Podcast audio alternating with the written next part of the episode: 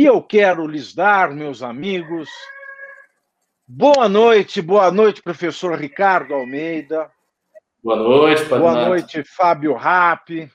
Boa noite. Boa noite a você que nos acompanha de casa. Hoje é um dia que ainda falta, são 19 horas agora, faltam 5 horas para acabar o dia, e é um dia que não acaba.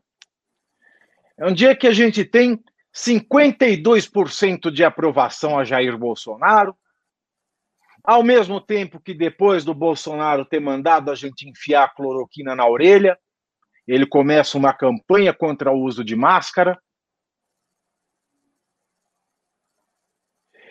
E Bolsonaro também hoje teve aí o seu nome envolvido com a mesma JBS dos mesmos escândalos que sacudiram o Brasil. Pois é, querido. O advogado de Jair Bolsonaro Frederico Vassef, aquele mesmo que estava escondendo o Queiroz na casa dele, onde, onde, onde? Atibaia. Recebeu 9 milhões para atuar a favor da JBS, com aval de Augusto Aras, sem procuração, junto à Procuradoria-Geral da República. E nesse mesmo dia maravilhoso, em que o advogado de Bolsonaro, com aval de Bolsonaro, recebeu 9 milhões da mesma JBS. O Bolsonaro, que mandou enfiar cloroquina na orelha, começou a advogar contra a máscara, foi a 52%. A turminha de Bolsonaro nos Estados Unidos foi em cana. Steve Bannon, hoje, o modelo de intelectual, daquilo que Felipe G. Martins disse, vamos começar um movimento, só se fosse o movimento bancário, como nós vimos hoje, nessas prisões nos Estados Unidos. O que fazer? Você tem esperança nesse Brasil, meu nobre espectador? Você tem esperança de ver um Brasil melhor? Ou você acha que o Brasil já está melhor? Ou você acha que o petismo já morreu? Não se engane, meu amigo. Bolsonaro está no poder. Mas o sítio é na mesma cidade de Ati... na mesma cidade de Atibaia e a empresa é a mesma JBS. Então a situação é a mesma. Essa boa, esse boa noite lúgubre que acabo de dar a vocês representa muito bem meu estado de ânimo para com esse país. E para eu não ficar totalmente deprimido, nós temos aqui duas mentes para ajudar a esclarecer, ou como diria Didi Mocó, a empretecer mais a situação brasileira. Aliás, Didi Mocó seria cancelado com essa piada. Vocês lembram de, do, dos Trapalhões, esse quadro? Lembra, Fábio Rapp? Que ele fazia o Lembra. sítio da febre amarela? É. Ele fazia o sítio da febre amarela, vinha Mussum, Mussum fazia a tia Anastácia, Dedé fazia a Dona Benta, o Didi era o Visconde Sabugosa, o Zacarias era Narizinho, aí Zacarias Narizinho vinha para a tia Anastácia, tia Anastácia, você pode me esclarecer alguma coisa? E Didi fala, deixa de ser boba, menina, tia Anastácia não pode esclarecer, ela só pode empretecer a sua dúvida.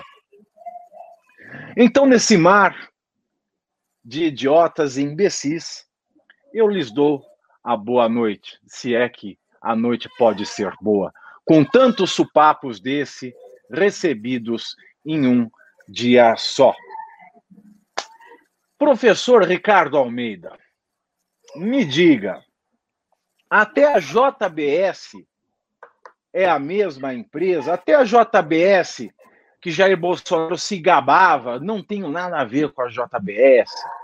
Os corruptos é, se favoreceram da JBS. E vamos lembrar que o Michel Temer só não conseguiu fazer um governo de dois anos fantástico, porque ele começou muito bem.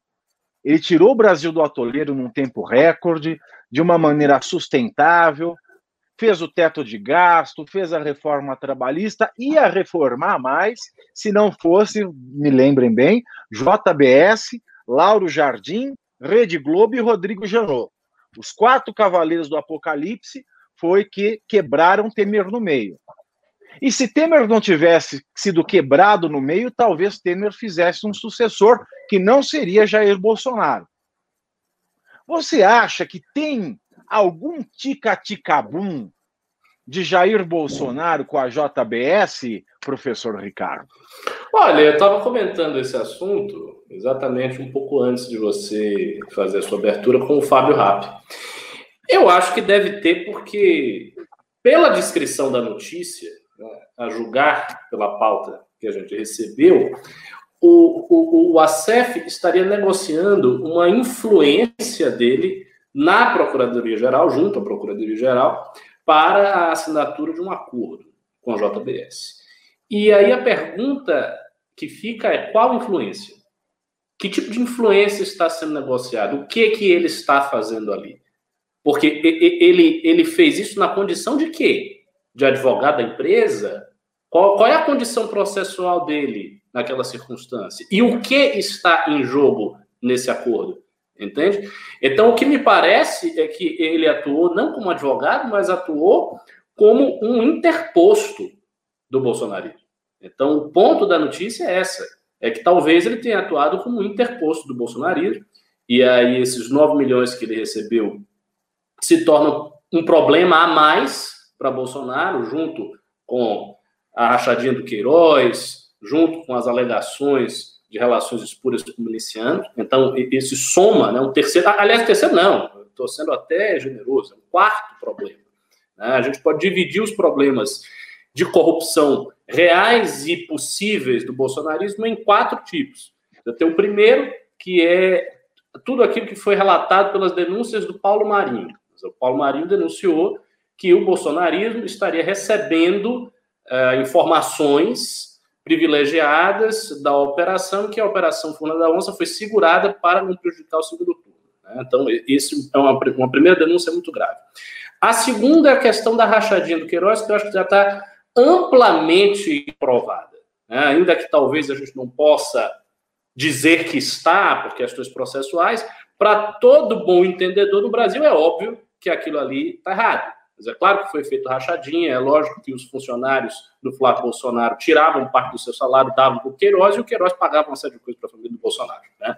Inclusive uh, os apartamentos da, da ex-mulher dele, o cheque da Michelle e por aí vai. Então, tem essa, essa segunda coisa.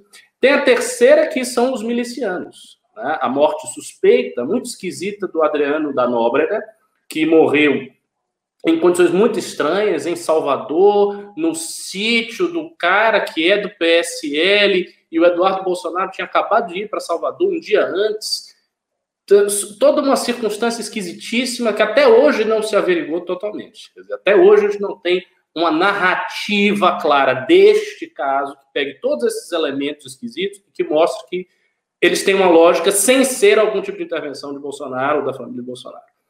E a quarta, e o quarto fato é esse aqui que você está trazendo. Então a gente tem quatro fatos distintos que poderiam ocorrer de maneira independente, e quatro fatos graves.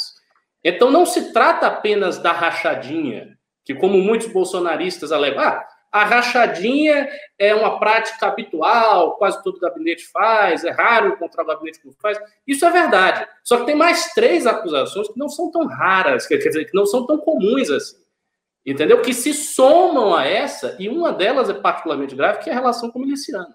Eu acho que de todas as quatro é a mais grave, né, disparadamente. Então, essa é a situação da família Bolsonaro, mas, mas, esta situação, como bem você falou, Pavinato, não se reflete na sua popularidade. É, você acabou de dizer que Bolsonaro conseguiu um recorde de popularidade hoje, eu não tinha visto que tinha saído outra pesquisa hoje, eu tinha visto a, a, a, imediatamente anterior, nós comentamos, inclusive, a pesquisa eu com o Renan, e assim, é, é, eu falei no meu comentário, vou repetir aqui: Bolsonaro está fortalecido. Eu falei até um pimbeiro disse: não, isso, isso é ilusão, Bolsonaro é fraco, que nem um graveto, ele vai cair. Veja, neste momento, Bolsonaro está fortalecido. Então, nesse momento, sai algo como essa notícia, e não vai abalar a popularidade dele. Se fizer uma pesquisa daqui a duas semanas, a popularidade dele estará igual ou mais alta.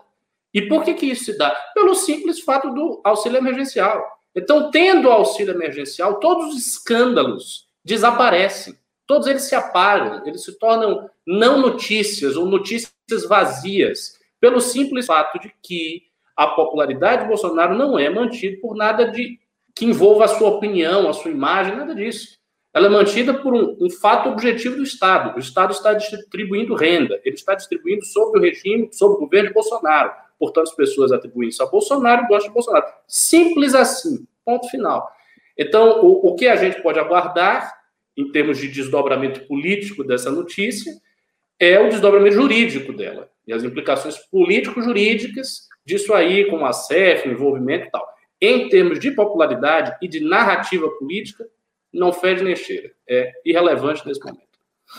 Olha, esse dado aqui do, do Jair Bolsonaro ter ido a 52%, é a pesquisa do Poder Data que saiu é, ontem, vocês podem ver no, no site do poder360.com.br, e ele vem nesse conjunto de pesquisas que vem aumentando aí a popularidade do presidente, que passa a ser bom ou ótimo, tanto a pessoa é a pessoa, querido. A pessoa. Aquele chupa-cabra. Tá? Aquele chupa-cabra. Nós estamos elevando a, a, a, a, o Jair Bolsonaro à categoria de pessoa, hein? Tanto a pessoa quanto o governo vem numa crescente. E aí, Fábio Rata, tenho duas perguntas para a voz me ser. Primeiro, Vão falar que consultoria não é crime no Brasil e que lobby não é proibido? Dois, com essa popularidade, o presidente agora pode cometer qualquer atrocidade sem medo de sofrer nenhuma represália, seja do judiciário, seja do Congresso? Fábio Rato. Boa noite a todos. É, bom, vamos lá. Eu, eu, acho que a questão da popularidade do Bolsonaro também é, tem, tem um componente aí que é ele não está mais falando é, com a mesma frequência que ele falava antes as suas asneiras, principalmente naquele espaço que ele reservava para depósito de lixo intelectual ali, né? E eu não então... sei se é então- coincidência, Fábio, mas você notou que ele fica quieto toda vez que o Queiroz vai preso? A primeira vez foi quando pegaram o Queiroz. Agora, quando o Queiroz voltou para o xadrez, ele também está mais pianinho. Notou isso?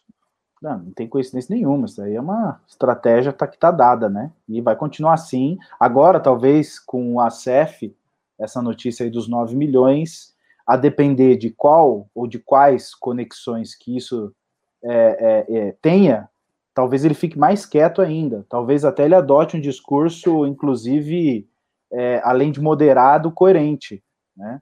Então isso vai depender muito do que dos desdobramentos. Eu queria lembrar é, ao, às pessoas que estão nos assistindo daquele episódio em que o Jair Bolsonaro estava ainda é, na fase eleitoral, na, na, no período eleitoral, em que ele foi entrevistado aliás, sabatinado pelo professor Vila, e naquela ocasião o professor Vila trouxe uma, uma informação de que ele havia recebido 200 mil reais do, da JBS. E aí ele deu uma resposta que, para mim, naquele momento, eu falei, nossa, ele se afundou.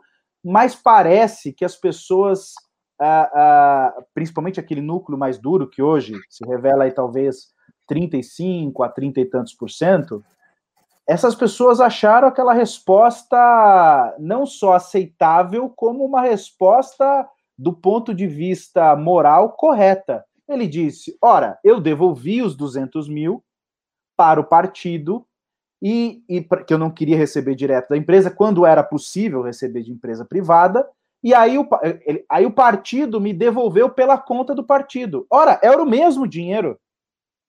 Era exatamente o mesmo dinheiro. A única coisa foi voltar para a conta, para a conta do partido, ou melhor, A empresa deposita na conta do partido e o partido dá esse dinheiro para ele. Mas ele sabia que era da JBS naquele momento. Ora, e de novo esse assunto, ou seja, de novo a JBS cola no Bolsonaro. Né? E você vê que ele já não tem mais aquele discurso que outrora tinha, de que, olha, no mensalão o único nome que não foi citado foi o meu. É, ainda ele se orgulhava em dizer, à época, é, que o ministro, salvo engano, foi o Joaquim Barbosa, que teria, numa sessão, teria dito que o único parlamentar, ou um dos únicos parlamentares é, do partido do PP, salvo engano, não estava envolvido, era ele. Ele já para com esse discurso. Eu, eu, eu ainda acredito, e talvez seja um pouco de inocência, mas eu acredito que o Ministério Público e a polícia tá conseguindo uh, uh, uh, os elementos para colar no Bolsonaro. Eu acho que ele não vai ter condições. Eu ainda acredito nas instituições. Eu sou um, um entusiasta das instituições, com todos os problemas que as instituições é, têm, inclusive com a interferência do próprio governo. Eu ainda acredito que nós teremos a prova cabal. Agora, veja, ainda que nós tenhamos essa prova cabal, né, é, é, ainda assim eu acho que ele mantém uma base sólida, porque já não, já não mais importa para essas pessoas se ele é criminoso ou não. O que importa é ele, o que ele tiver que fazer para continuar presidente ou a reeleição é o que vale. Tanto isso é verdade que viralizou um vídeo, inclusive eu publiquei no meu Twitter, em que o Constantino faz uma comparação de uma empregada doméstica que não é registrada e recebe dinheiro do seu patrão como rachadinha. Ele equiparou essas duas coisas. Ele é o novo carnal para mim. Ele é o novo carnal.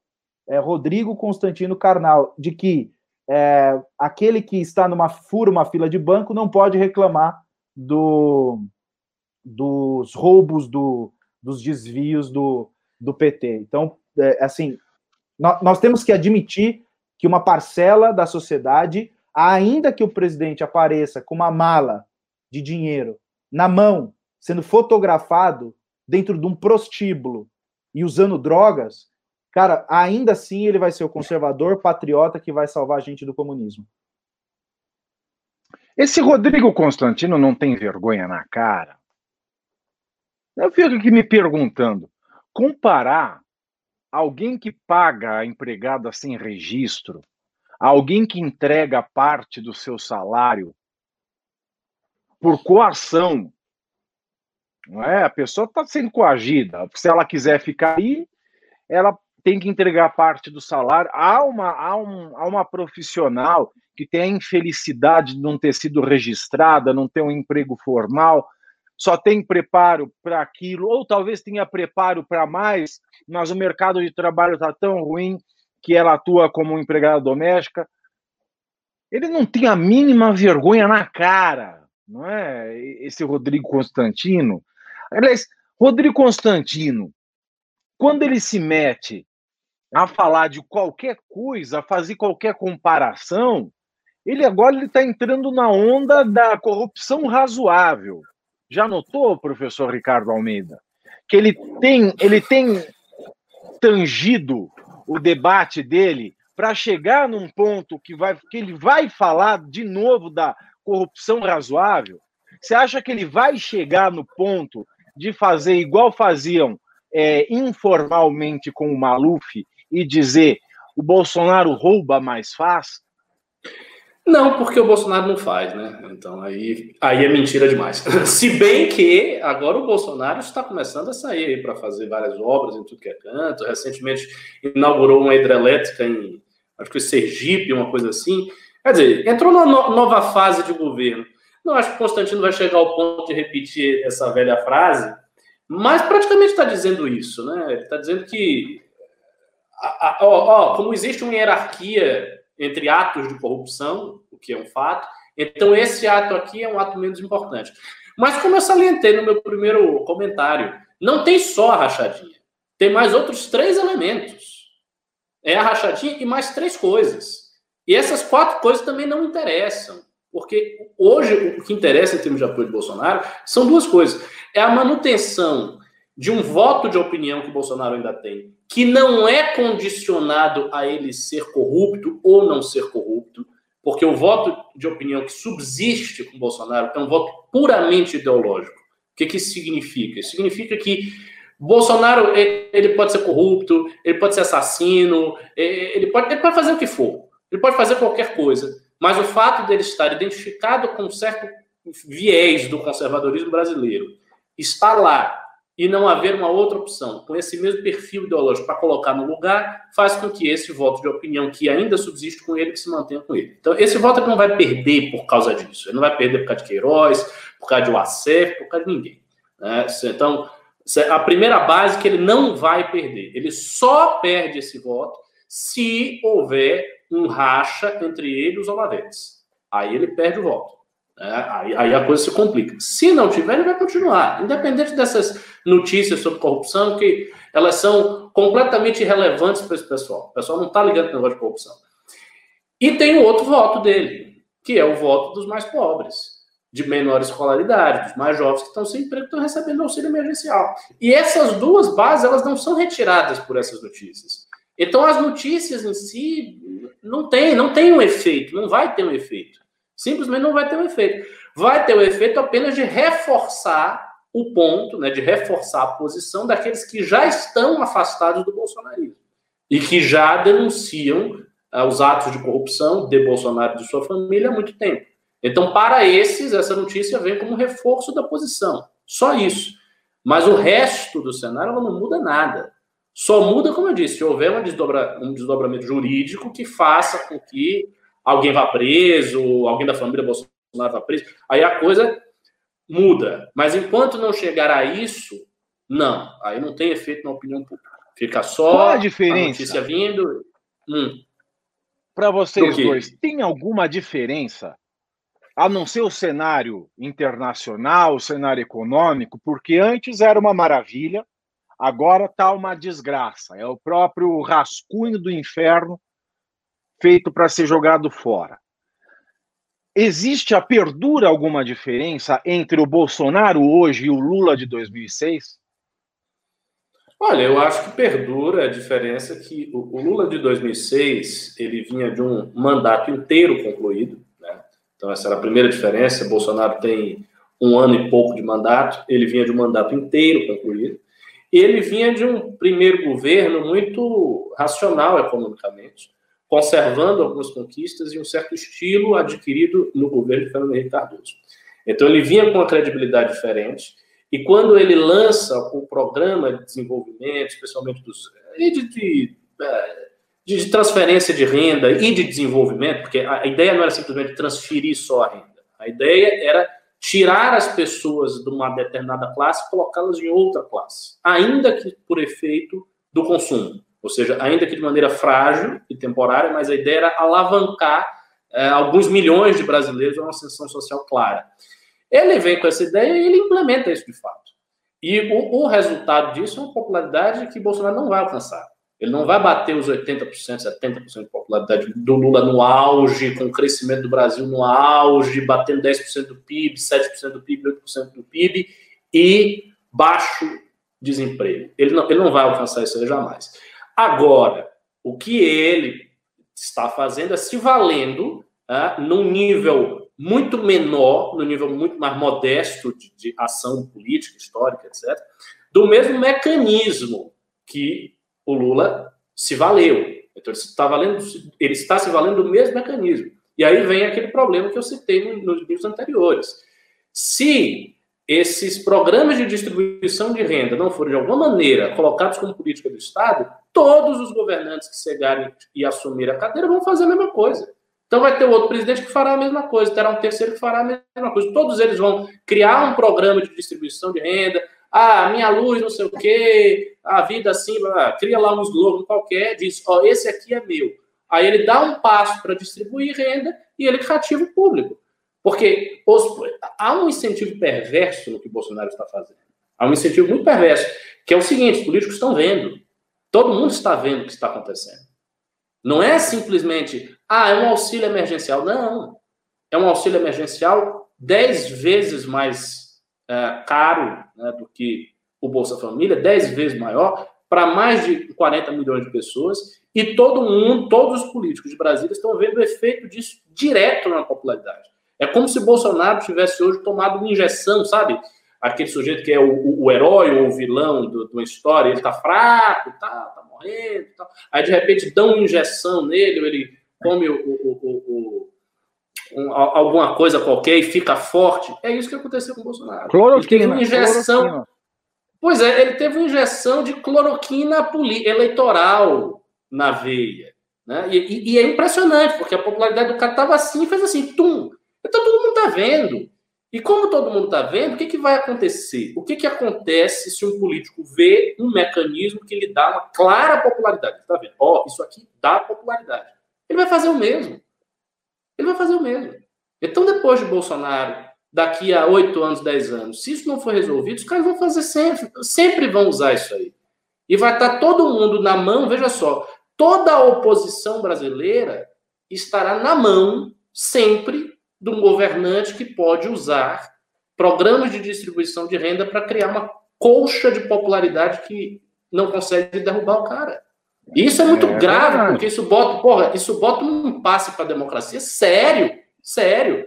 Porque a gente está criando uma estrutura de manutenção do poder bonapartista, como dizia Marx lá no século XIX. É uma estrutura de em que o, o, o, o, sujeito ele entra, ele se torna o pai da nação, cria-se uma imagem mítica em torno do cara, que foi o que aconteceu com Lula, que está acontecendo com Bolsonaro. Esse cara usa esse mecanismo de distribuição de renda, fica lá em cima, ninguém pode derrubar, porque a popularidade do cara estoura, e acabou. E ele fica lá. E aí todos os governantes que a gente for ver vão fazer a mesma coisa. Não dá. É, o Brasil é um grande tem, curral eleitoral, né? Tem, tem, tem que se criar alguma coisa aí ou um teto para dizer, ó, não pode ter programa de distribuição de renda com essas características. Algum limitador, algum fator limitador tem que ser criado. É bem, é bem verdade que alguém pode fazer a seguinte objeção: ah, mas Bolsonaro só está fazendo isso porque veio uma pandemia. Então, existe uma situação excepcional que permitiu a ele né, criar um programa 10 vezes mais caro do que o Bolsa Família e distribuir para todo mundo e tentar universalizá-lo. Concordo. Eu também acho. Ele não teria feito isso sem a pandemia. Até porque no início ele era contra, ele depois ficou a favor, entre aspas, porque o Congresso pressionou, então ele não, não partiria dele a ideia de fazer isso, e não haveria o um sentido político e, e, e a, a, demanda para ele criar um programa do nada dez vezes mais caro do que o Bolsa Família. Ele não faria isso. Mas a partir do momento que essa demanda existe, ele faz. E quando ele fizer, se ele fizer o Renda Brasil e, e esse Renda Brasil se continuar, vai, vai, vai virar hábito, ou seja, vai, vai virar uma coisa estrutural. Então, todos que seguirem vão ter que lidar com o Renda Brasil de algum modo, ou ampliando ou diminuindo. Ninguém vai querer diminuir. Então, o que, que os caras vão querer fazer? Os próximos presidentes vão querer ampliar. E aí eles vão ampliar como? Né? Se, por outro lado, a gente acabou de ver o veto de uh, o veto presidencial ao aumento salarial dos funcionários, dos servidores, né, vai cair. Caiu no Senado, provavelmente cai na Câmara. Se cair na Câmara, como é que vai fazer? Aí o dinheiro dos servidores vai aumentar, a base do, do, do Renda Brasil vai aumentar, e quem é que está no meio? A gente, eu, você e o Pimbeiro. É, querido. E o Fábio Rapp, você que acredita nas instituições aí, você é um homem muito institucionólico, como diria o, Dorico Paraguaçu, né? Você acha que mais para frente, deixando-se de lado o. Eu sei lá a merda que eu ia falar aqui nessa besteira no meio, mas você acha que o Aras, tendo entrado nessa dança do Vacef, né? Vacef. Porra, Vacef, velho. Você olha para a cara daquele Vacef e você fala, ele é artífice da República.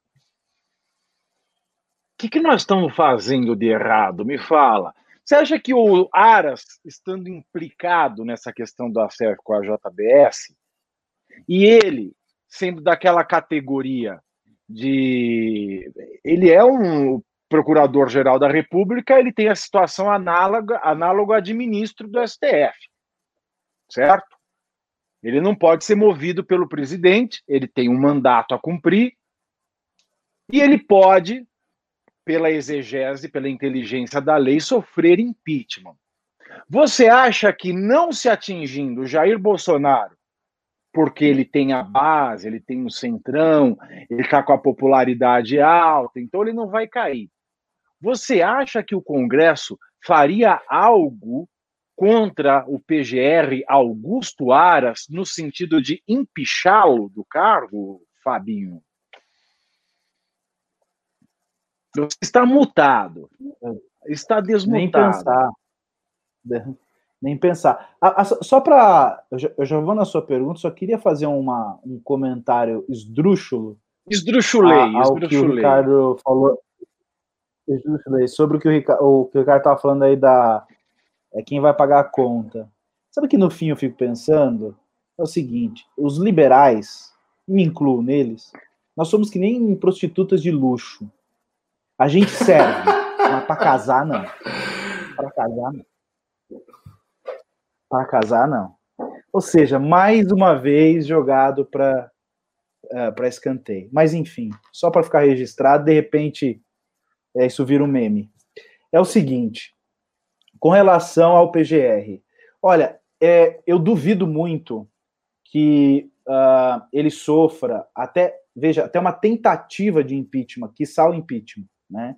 Mesmo porque a gaveta dele é muito bem recheada de informações no papel de muitos parlamentares, né? É uma posição cobiçada por muitos do Ministério Público, porque esse, esse, ele tem ali a, a, a, a ferramenta, ou as ferramentas para dar uma quebrada no Congresso. Então, em razão desse jogo, eu acho muito difícil ele ser impeachmentado. Agora, eu não sei o que passa pela cabeça é, do, do Aras com relação ao futuro dele. Já não é um jovem na, na, na carreira, mas ele vai voltar para os quadros normais do Ministério Público daqui dois anos, se não, se, se não for indicado pro, daqui dois anos, não, daqui menos de dois anos, né, que é um mandato de dois anos. É, e não, e, possivelmente ele não será indicado para o STF, não acho que ele esteja na lista do Bolsonaro.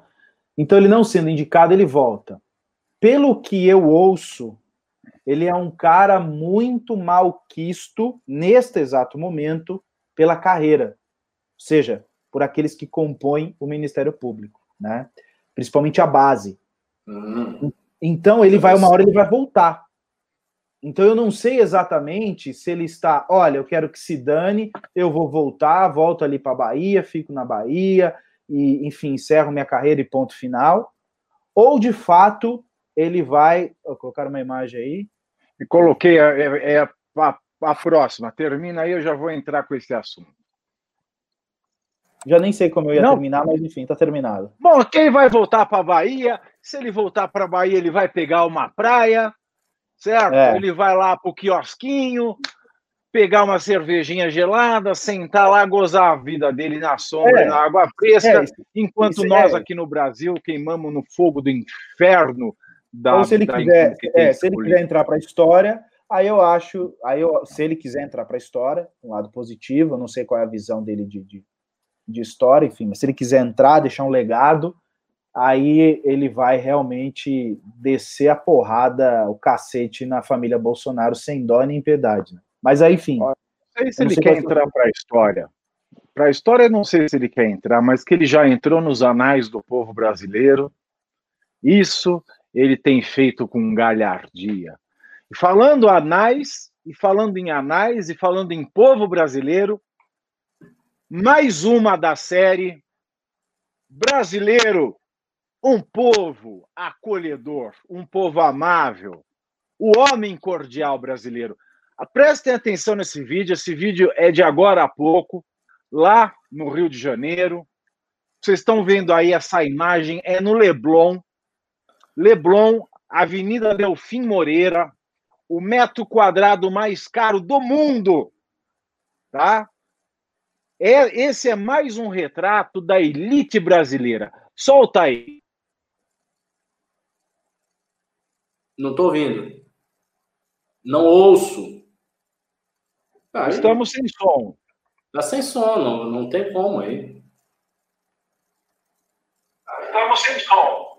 Tá sem som. Come, começa do começo. É, tá sem som, amigo. Não, não, não adianta, não. Essa galera não tá entendendo. Porque não tá falando nada. É verdade. Olha, o som tá cortado aqui embaixo na tela. Será que nós conseguimos o som, Bolovo? Bom, se nós não conseguimos um som, eu vou só comentar.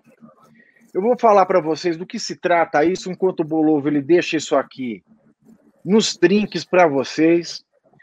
Vindo na onda, tá? Vindo na onda do desembargador que chama policial de analfabeto, vindo na onda do cara do condomínio que fala para o entregador, seu entregador, Fábio, que ele tem inveja disso aqui, vítima de racismo, vindo na onda da mulher que fala para o fiscal, cidadã não, sou engenheira melhor que vocês, agora temos a mulher do Leblon no quiosque da praia. Solta aí.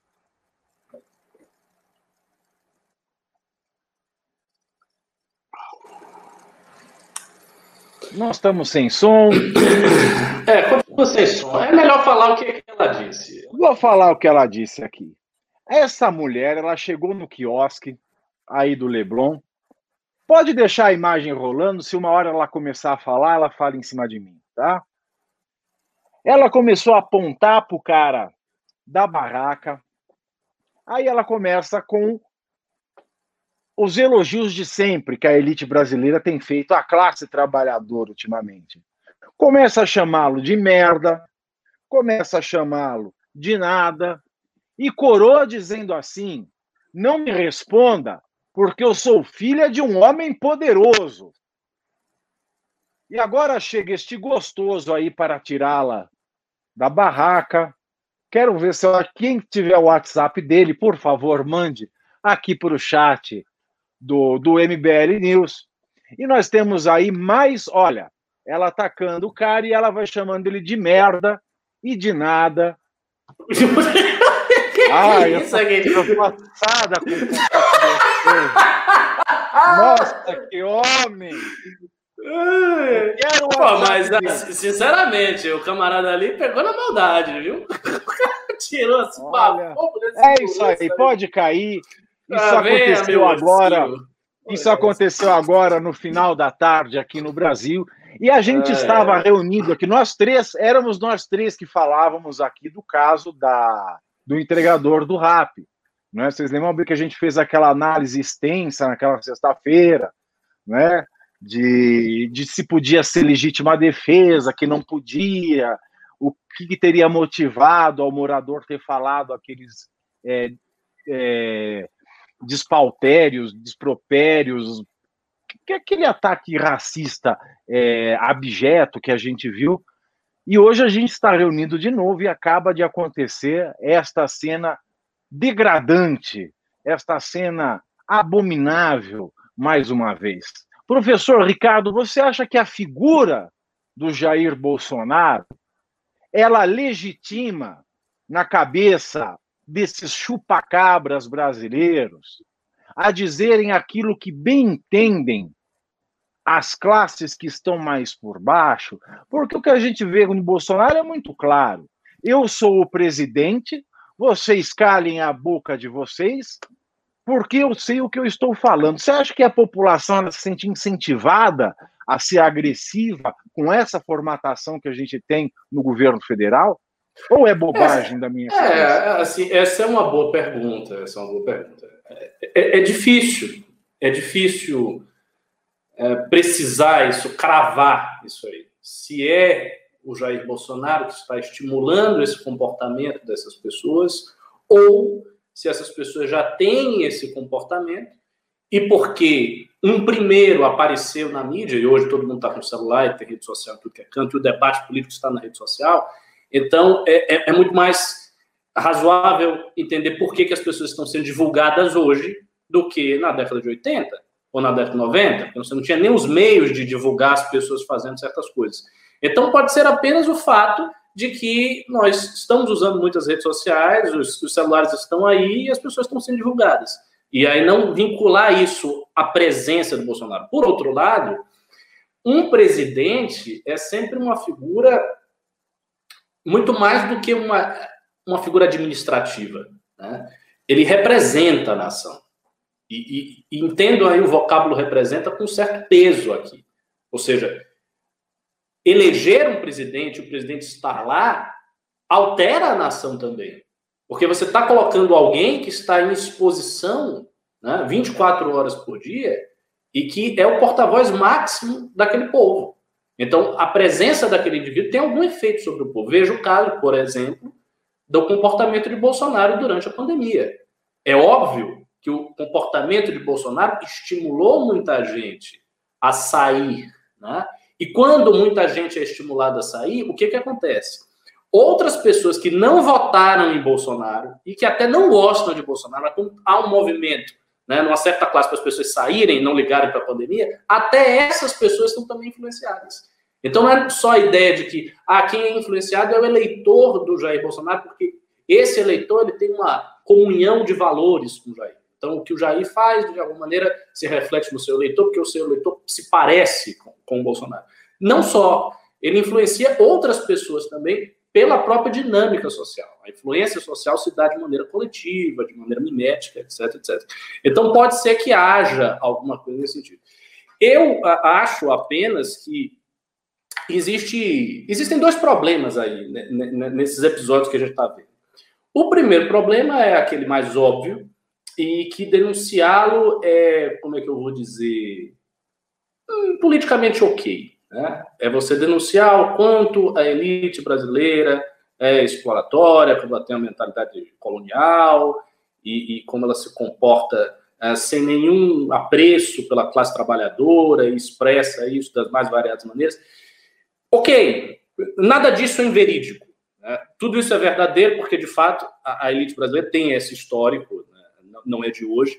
Então dá para sondar as raízes sociais disso, entender por que, que ela é assim, que no fundo ela tem ainda assim resquício dessa mentalidade.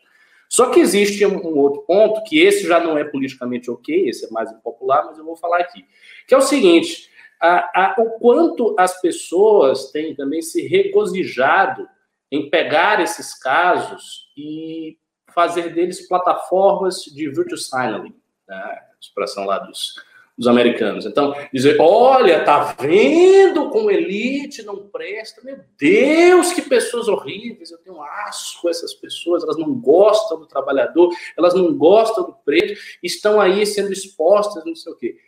Então, também existe um uso que, no fim das contas, é para aplacar uma certa consciência culpada que as classes médias têm, que as elites têm, eh, e que é muito forte, e essa consciência culpada, ela, ela é aplacada. Quando vem esses casos, há um regozijo nacional. Tá vendo? Pessoa horrível e tal. Foi o que aconteceu com a professora, é, que opinou de uma maneira absolutamente torpe e abjeta, mas que foi demitida em razão dessa opinião. Né? E, e, as pessoas vibraram muito com a demissão da mulher que perdeu o emprego. Quer dizer, eu não sei se, se ela tem dinheiro, pode ser que não. Pode ser que foi uma professora que opinou no negócio do aborto, mas talvez não seja pessoa da elite, não seja rica nem coisa nenhuma, e aquele emprego seja o único meio de subsistência dela, e ela perdeu a partir de uma opinião, ainda que seja abjeta.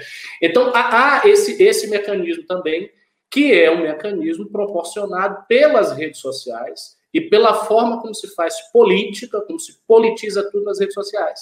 Então, por exemplo, imagine que a gente está num, num, dia é, muito conturbado e tal, e você, você tem uma briga com um cara que é um entregador. O cara demorou de chegar, e você, ah, filho da puta, fica demorando assim, você é preguiçoso por isso. Né? O cara se exaltou, falou umas merdas lá. Se isso for gravado e divulgado, você já era, irmão. Assim, tipo, acabou, você é nazista e, e você já está assim com você já está jogando judeu no campo de concentração porque você teve aquela reação. E as pessoas não sabem. As pessoas não sabem qual é o contexto. Né? As pessoas não pegam o contexto geral daquilo. Ah, mas a pessoa é abjeta. Pode ser. Ela pode ter um aspecto abjeto. Você não conhece a pessoa, você não sabe quem é. Você não sabe como ela é em todas as outras esferas da sua vida em todas as outras situações. Talvez em outras situações ela trate o trabalhador com muita educação. Não sei. Então, Esse é o problema desse tipo de coisa. Então, existem dois problemas. Por um lado, ele revela uma mentalidade da elite, eu acho que revela sim, mas por outro lado, existe essa dinâmica do bode expiatório, da figura que você inculpa, enfim. É, essa é a minha opinião. Bom, gente, chegou aqui agora a notícia fresquíssima. O veto foi mantido, Fábio Rappi. O veto do presidente Jair Bolsonaro ao aumento de salário do funcionalismo acaba de ser mantido na Câmara. Que bom. Tá? Acaba de ser mantido na Câmara. Os nossos correspondentes em Brasília acabam de mandar aqui por mensagem que o veto de reajuste do funcionalismo foi mantido na Câmara dos Deputados agora no final desta tarde. O veto que ontem, vocês hão de lembrar, foi derrubado pelo Senado Federal e deu ao Jair Bolsonaro um discurso meio triunfante, né? Ah, para o dinheiro para o povo não pode, mas agora para o aumento do servidor público pode. Fábio Rapp, isso não é cinismo descarado do presidente, já que antes de ele inventar esse veto, ele já deu aumento para quem ele queria dar, ele já deu para quem ele queria dar e deu gostoso. Além de ter dado aumento, ele ainda deu, fez aquela manobra na reforma da Previdência para retirar os militares. Então, assim, isso é discurso apenas populista, para atender ali uma.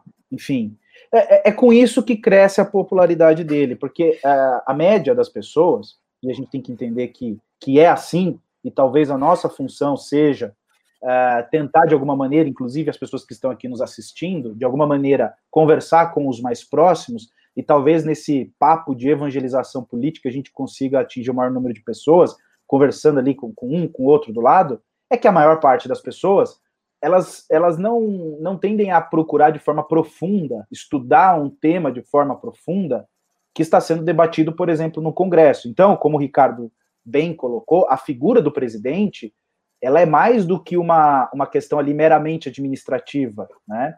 Ele tem uma representação, inclusive ele serve de exemplo para muitas pessoas. Talvez aqui nós digamos, não, mas para mim não serve. Ah, mas, ou seja, estou querendo dizer, para a maior parte das pessoas, sim. O presidente é aquele que inspira a, a, a maior parte da população. Então, quando ele vai a público e diz, num discurso patético, é, é, é, é, uma disfarçatez tamanha, dizer, olha, não tem dinheiro para o povo, mas tem dinheiro para aumentar o salário do funcionalismo público. E não que eu não concorde com ele. Eu concordo, não tem que aumentar o salário do funcionalismo público. Contudo, ele já providenciou o aumento daqueles, bem salientado pelo, pelo Pavinato, daqueles que ele, que, que ele de fato queria que fosse, que fosse é, é, feito o aumento. Então, assim, ele já ajudou a galera dele, o núcleo dele, e agora, obviamente, ele vai jogar para a galera com esse discurso populista. Agora, o que eu percebo é o seguinte: a Câmara, e aqui é um, um pito geral, eu percebo que os deputados, não daqueles que fazem parte da base do presidente, eles estão perdendo protagonismo, é, estão deixando de ter o protagonismo que deveria. Como, por exemplo, a questão dos 600 reais. O Ricardo deixou aqui é, é, registrado. Não foi obra do governo federal, foi obra do Congresso. Mas quem está colhendo os louros? O presidente da República. E ele já não está tendo mais a, a, a, a, vergonha de dizer que foi ele que fez isso. Antes ele ainda dizia, ah, em conjunto, com. Não, não, agora eu sou o pai de, ó, se não fosse eu, isso não teria acontecido.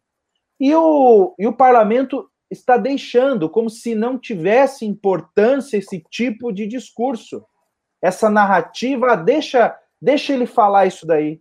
Ou quando ele vai inaugurar obra dos outros, de outros governos, que já estavam na fase final, que ele não tinha nem como deixar de cumprir aquilo que deveria, né, ou ter iniciado algo.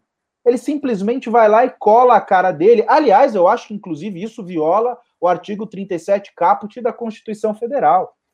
O que diz esse artigo? O que diz? O que diz? O que diz? O, o, o artigo ele traz cinco princípios, né? Que a gente aprende, é, principalmente quando a, aqueles que estão prestando cursinho, né? Curso preparatório para carreiras jurídico para a OAB, é o LIMP, né? Que é legalidade, é, impessoalidade, e é aqui que ele fere para mim, né? É, moralidade, é, qual que era o P? Publicidade e eficiência é na impessoalidade. Aliás, eu vou aqui, para quem é mais antigo, como eu, vai lembrar, teve uma época que a Marta Suplicy chegou a fazer aqui em São Paulo uma campanha, uma, uma, uma propaganda, em que tinha várias estrelas do PT de mãos dadas, e essas estrelas estavam, estavam numa propaganda de obras e de programas sociais. E a justiça determinou que aquilo fosse retirado porque feria o princípio da impessoalidade. Não é o Jair Bolsonaro que está fazendo isso, é o governo federal. No caso aqui da Marta, era o governo municipal. E ele já não tem essa vergonha, ele escreve, porque ficou cotidiano. Olha a obra que eu estou inaugurando. Você já não é mais o governo federal. É ele lá no Instagram, é ele no Twitter. E veja, e ainda que fosse na, uh, uh, por, por competência do, do governo, já seria proibido. Nesse caso, além de não, não, de não poder proferir o artigo 37 caput da Constituição Federal, tem um agravante. Ele não fez, de fato, não é, não foi iniciado no governo dele, não, ele não teve ingerência nenhuma. E eu penso que o Congresso está deixando isso, está deixando ele, ele se apropriar desses espaços sem tomar o protagonismo que deveria ser do Congresso nesse caso. E aí as pessoas não estão se dando conta, não é só o auxílio emergencial, mas também isso vem contribuindo para o aumento da sua popularidade. E olha, se isso não for estancado, ou seja, se não houver um confronto de narrativas, e a gente vai voltar para aquela estratégia de 2016, é, e, e, infelizmente vai ter que voltar para essa estratégia, é, lacração, mitada. Se isso não acontecer, ele vai ganhar no grito ah, em 2022. Ele vai ganhar no grito em 2022. E não vai precisar nem comparecer em debate. Não vai precisar nem tomar facada. É dizer, eu não vou comparecer porque eu não vou me envolver com esse bando de comunista e dane-se todo mundo. E eu fiz, se vocês têm dinheiro, comida, é porque eu sou o, o, o Messias. Enfim, isso vai colar. Isso vai colar. Aliás, já está colando, está com 52%. É, tem uma cidade, acho que é. É uma cidade da Paraíba. Eu não lembro, eu recebi uma placa. O Bolsonaro foi para lá, aí o prefeito colocou uma placa neste solo, neste dia, pisou aqui o líder ungido desta nação, Nossa, Jair? Messias Bolsonaro, que livrou o Brasil da praga do comunismo. Tem essa placa lá. Tem essa placa lá. Professor Ricardo, nós bem sabemos, nós bem sabemos que nem mesmo a razão mais eloquente é capaz de converter a fé mais cega. Nós não chegamos nesse ponto que é impossível convencer o secto bolsonarista de que nós estamos num caminho perigoso, esse esse prelúdio infernal que o Fábio Rapp nos deu, que ele vai ganhar no grito porque ele já é o Messias, já não é uma realidade? É uma realidade, só que a realidade é inerentemente frágil, porque depende da manutenção do auxílio. Então, o, o ponto fundamental é esse: depende da manutenção do auxílio e dele levar o auxílio até as bordas da eleição sem uma crise econômica drástica. Isso é difícil. Fazer isso é difícil. O Alan estava dando mil razões pelas quais o Bolsonaro não vai conseguir fazer, a equipe econômica dele não vai fazer. Eles já estão percebendo a dificuldade, que é a questão do teto de gastos e as declarações do Paulo Guedes vão todas nesse sentido. Então, eu não sei como ele vai fazer. Se ele achar a fórmula certa, acabou. Aí não tem para ninguém. Aí eu acho que o Bolsonaro se elege. Agora, se ele não achar, não, é, não significa que a gente vai estar tá bem. Ah, Bolsonaro não achou, Bolsonaro se deu mal, olha que maravilha. Não, não, não depende. Depende de quem for com Bolsonaro no segundo turno. Pro segundo turno. Aí, aí é que vai ser a, a questão. Porque, então, Bolsonaro ele não pode chegar tão forte na eleição que não tem para ninguém. Ele também ele, pode, ele tem que chegar fraco, mas ele não pode chegar fraco com qualquer um. Então veja como a situação da gente é uma situação muito particular. Porque nós estamos num enclave extremamente. É como se fosse uma interseção. Se tivesse um diagrama de Venn com várias bolinhas, o MBL é uma interseção pequenininha. Então a área do nosso movimento é mínima. Porque a gente precisa que uma série de coisas aconteçam para que o resultado não seja muito ruim. Seja, que Bolsonaro não chegue forte, que Bolsonaro chegue fraco, mas não chegue com alguém da esquerda no segundo turno, que uma alternativa minimamente de centro seja feita neste meio tempo e possa disputar com Bolsonaro ou com a esquerda, sem o presidente, que é difícil. Muito difícil Bolsonaro não estar uh, no segundo turno dessa eleição, a não ser que realmente aconteça uma tragédia eleitoral. Então veja como essa possibilidade é pequena, é uma hipótese é mais provável que o resultado das próximas eleições seja ruim para a gente. E por isso eu acho, já estou falando isso há muito tempo, que a gente tem que concentrar mais o debate ou em pautas. Teve até um pimba do cara que pimbou e disse: ah, façam programas temáticos e tal. Acho que concentrar em grandes temas, assuntos de interesse das pessoas, coisas interessantes para as pessoas é, pimbarem mais, até porque a gente pode ver que os pimbas estão escasseando. Então, o fato dos pimbas escassearem é significativo do momento político que a gente está. Né? Há dois, três meses atrás não era assim. Era pimba toda hora. E o que, que mudou? Não, que Nós que vamos mudou? fechar mudou? o movimento porque não tem pimba. Não, mas está diminuindo mesmo. E o que, que, e o que, que mudou, Pavinato? O que mudou foi isso. O, a atmosfera política mudou, as coisas estão estagnadas, o Bolsonaro conseguiu estabilidade. Então, esses assuntos, eles, eles meio que se repetem e a gente não consegue sair. E a posição do MBL toda em face disso é muito delicada, como eu falei, porque ela depende que na eleição de 22 uma série de coisas aconteçam, muito improváveis. Então, não pode ser o PT com o Bolsonaro. Se for o PT com o Bolsonaro, o que a gente vai fazer? Vai, vai tomar no cu de novo. Né? Se for Bolsonaro com uma esquerda lá qualquer que vai implantar um, um projeto progressista de tutelagem da internet. O MBL funciona pela internet. Como é que fica? Ah, os caras vão parar só no bolsonarismo, não vão fazer nada com o MBL, vão deixar o MBL falar o que quiser. Ah, conversa, conversa. Então não dá. Então a alternativa é muito rara, é muito específica. E por isso eu acho que a gente tem que transferir para os temas e transferir para o debate municipal. Porque a real, a real é o seguinte: o MBL pode fazer alguma coisa no debate municipal, de São Paulo e de alguns núcleos. É onde a gente tem que demonstrar pelo fato porque o movimento está aqui. Porque na esfera federal, hoje, tudo está travado. Tá certo. É verdade. Tanto é que eu, eu minha vontade é chegar aqui e falar para vocês assim: vocês sabiam que esse ano vai ter um remake do filme A Convenção das Bruxas? Sabia?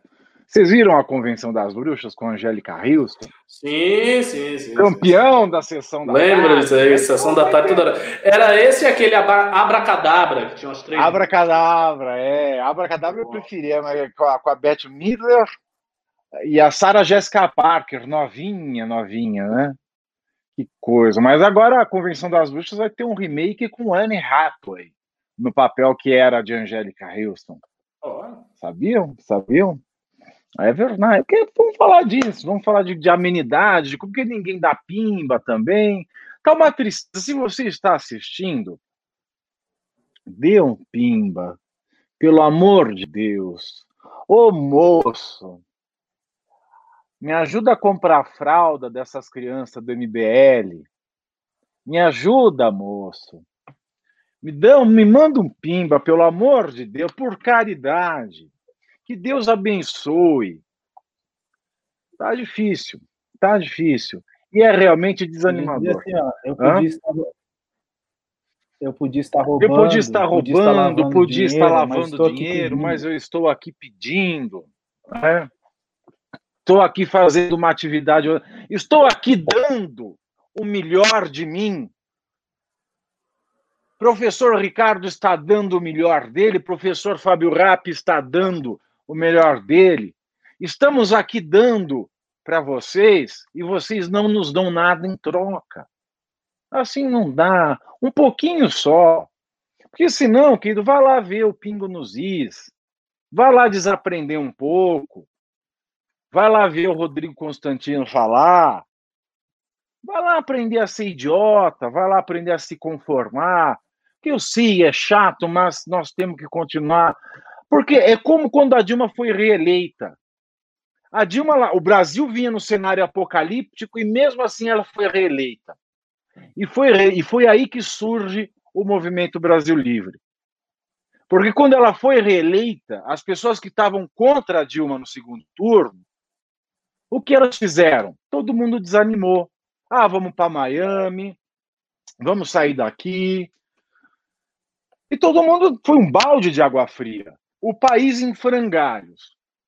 Corrupção comendo solta. A moeda perdendo valor. E olha que não perdeu tanto valor como está perdendo agora sem os comunistas, hein? Então todo mundo levou um balde de água fria. Todo mundo levou um banho de água fria. E aí veio o MBL para insistir: nós não podemos desistir, nós não podemos esmorecer.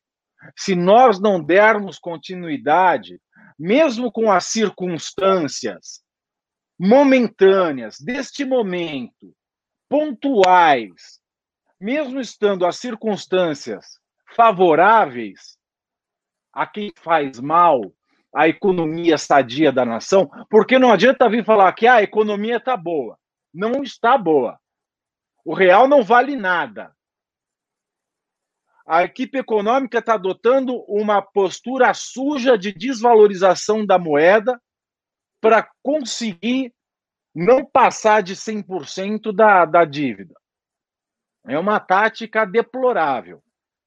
É aquela tática que, depois dessa tática, só tem uma, que é mais deplorável ainda, que é imprimir dinheiro. Então, nós tomar um pa... já estamos imprimindo dinheiro também, porque não se engane. Nota de 200 reais, que quem é que tem duzentão no bolso hoje?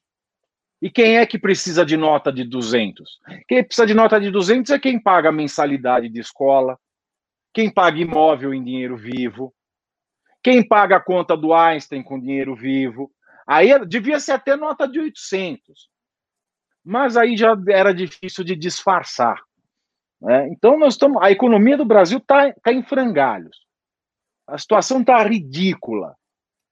Ah, a inflação está baixa. A inflação está baixa porque não tem consumo. É. A inflação está baixa porque está baixa da pior maneira possível. Você não consegue mais viajar, já não consegue por conta da pandemia. Agora fala assim: ah, eu, meu sonho de conhecer a Itália. Vai conhecer a Itália com euro a quase oito. Você vai tomar um copinho d'água, você está andando em Roma lá fazendo o seu turismo. Ah, vou comprar uma garrafinha d'água, 10 euros. Você gastou 80 reais numa garrafinha d'água? Ou seja, você está preso o Brasil virou um cativeiro. O Brasil do Bolsonaro é um cativeiro, adotando táticas financeiras que sempre geraram desgraça, que é desvalorização da moeda e impressão de dinheiro, porque ninguém me tira da cabeça que essa impressão de dinheiro é para imprimir dinheiro mesmo, não tem ah, reposição do valor da moeda. Antes você saía para farmácia, você ia para a farmácia, comprava certa coisa de, de, de, de 30 reais, hoje essa coisa custa 120 reais. Se está 120 reais, o povo não compra, porque o povo não tem 120 reais. Não é que ela ficou mais cara e eu continuo comprando. A gente está cortando coisa da carne. Então a gente não pode esmorecer, gente. Precisamos continuar firmes e fortes, denunciando essa presepada que fazem com o país, denunciando esse anti-intelectualismo de Jair Bolsonaro, denunciando esses crimes de responsabilidade, mesmo sabendo que o Congresso não está a nosso favor, porque quando o MBL começou em 2014, o Congresso também não estava a nosso favor. Se nós conseguimos levar um impeachment ao cabo foi com muito sangue, muito suor e muita lágrima. Sangue no sentido metafórico, mas suor e lágrima, isso é no, senti no sentido denotativo. Houve muito suor, houve muita lágrima. Então, aí nós pedimos a sua ajuda, nós pedimos a sua colaboração. Porque se tentam atingir esse movimento, é porque sabem que esse movimento é persistente. Ele insiste. Ele não deixa o mal feito continuar impune, mesmo a despeito de todas as circunstâncias. Tentam colocar nas costas desse movimento relações de gurulato com pessoas que são verdadeiros arquivos vivos. Mas e agora, eu pergunto, o gurulato do bolsonarismo e do olavismo hoje foi para o vinagre. Steve Bannon, o homem que é um modelo para o Lavo de Carvalho, que é o um modelo para a ideológica de Jair Bolsonaro, que é um modelo para os filhos de Jair Bolsonaro e que é o norte da comunicação e da forma é, de conteúdo que se passa ao povo, um conteúdo nefasto, um conteúdo que envenena o país. Steve Bannon, este senhor foi preso hoje num iate de 2,8 bilhões de dólares que pertencia a um fugitivo chinês acusado de uma série de crimes de movimentação financeira. A pergunta é: Olavo sabia disso, professor Ricardo Almeida? Olavo fazia, Olavo de Carvalho fazia alguma ideia de que Steve Bannon não vale nada? Isso pode afetar Jair, a, a ala ideológica de Jair Bolsonaro? Ou vão negar Steve Bannon diante do espelho por três vezes antes que o galo cante? Não, não, negar certamente não vão. Agora, afetar também não vai. Eu acho que o acontecimento em si da prisão do B não, afeta a ala ideológica em nada, porque o olavismo é, em larguíssima medida, um fenômeno independente do benonismo. Né? Não foi o trabalho do Bannon que de alguma Benonismo maneira é ótimo. É, não foi o trabalho do Bannon que de alguma maneira fundamentou o olavismo ou que a gente tem aqui. São fenômenos que podem ser comparados, mas eles têm uma origem independente, um funcionamento independente, Uh, e, e, do ponto de vista financeiro, material, etc., o olavismo não depende do Bannon em nada, nem do ponto de vista teológico. Então, assim, corre livre e isso não vai afetar nada. O ponto aí do, do, do Bannon é o, é o seguinte: eles acusaram o Steve Bannon de ter desviado um dinheiro que ele arrecadou para a construção do tal muro do Trump e coisa e tal. Eu não duvido nada que isso tenha acontecido de fato. É, a política é um, é um, um mundo tentador. Né? E, e, e, o Steve Bannon é um cara que veio do Goldman Sachs, é um cara que veio da iniciativa privada, ganhou muito dinheiro na iniciativa privada, não é um cara que está acostumado a viver mal. E esse chinês aí que você está citando, provavelmente deve ser um dissidente chinês, um bilionário dissidente chinês, que já há alguns anos está uh, bancando o Bannon. Então, hoje o Bannon é bancado por um bilionário dissidente chinês que tem problemas sérios com o governo da China. E essa informação aparece no livro do Benjamin Teitelbaum, sobre a escola tradicionalista, o Olavo, Bannon e o Dugin, e ele cita essa informação, uma informação sabida de todo mundo. Acho, entretanto, que o fato da prisão do Bannon vem num momento muito oportuno, não tendo nada a ver com a conjuntura do Brasil, nada a ver com o Brasil vem no momento oportuno na conjuntura dos Estados Unidos. Né? Nós estamos perto das eleições norte-americanas, já houve algumas convenções do Partido Democrata, é, a, a, a, candidatura de Joe Biden é uma candidatura perigosa, é uma candidatura forte para Trump, então não, não, não vai ser um, uma mamata, o Trump tem chance de perder, efetivamente, e, e, e isso faz com que a prisão do Bannon tem alguma, algum tipo de repercussão. Né? Então, eu acho que ela tem uma repercussão lá. Né? O que, que o Bannon sabe do Trump? Ele sabe muita coisa do Trump. Né? Ele foi braço direito do Trump. Né? Quais as informações que se pode tirar de um cara que está preso? Né? Porque eu acho que tudo isso aí é que está contando, entendeu? Porque assim, ninguém tem ingenuidade de achar que as decisões judiciais elas não têm nada a ver com política. Por favor, né? Assim, por mais que a gente tenha confiança na dogmática jurídica e tal, mas as decisões elas vêm em contextos políticos, as pessoas mexem os pauzinhos, têm influência de tudo que é tipo. Então eu acho que isso vem num momento interessante para a candidatura do Joe Biden, vai ter um efeito lá no debate, no debate interno dos Estados Unidos. É bem verdade que um efeito já muito minorado, porque há muito tempo o Trump se desvinculou da imagem do Steve Bannon, ele afastou, tirou o Bannon do, do cargo que ele tinha e se desvinculou dessa imagem, mas é um cara que era braço direito do atual presidente e que está preso. Né? Então, como é que vai ser? E eu acho que é isso, isso que explica aí o fato. É isso aí. E vamos aqui para os Pimbas. Vamos, Fábio Rapp. Você quer falar alguma coisa de Steve Bannon? Só falar que o Steve Bannon é o Queiroz do Trump. é um Queiroz muito melhorado, né? É, se você parar para pensar que ele é o Queiroz do, do, do Trump e o Varsef é o Roberto Teixeira do. Que o Lula tinha o Roberto Teixeira e o Bolsonaro tem o Varsef. Né? Você vê que o, o Bolsonaro é tudo achinfrinhado. Né? Lá eles têm o banonismo e aqui a gente tem o bananismo. Né? O Brasil é um país do achinfrinhamento da, da, a tropicalização causa um achinfrinhamento das correntes.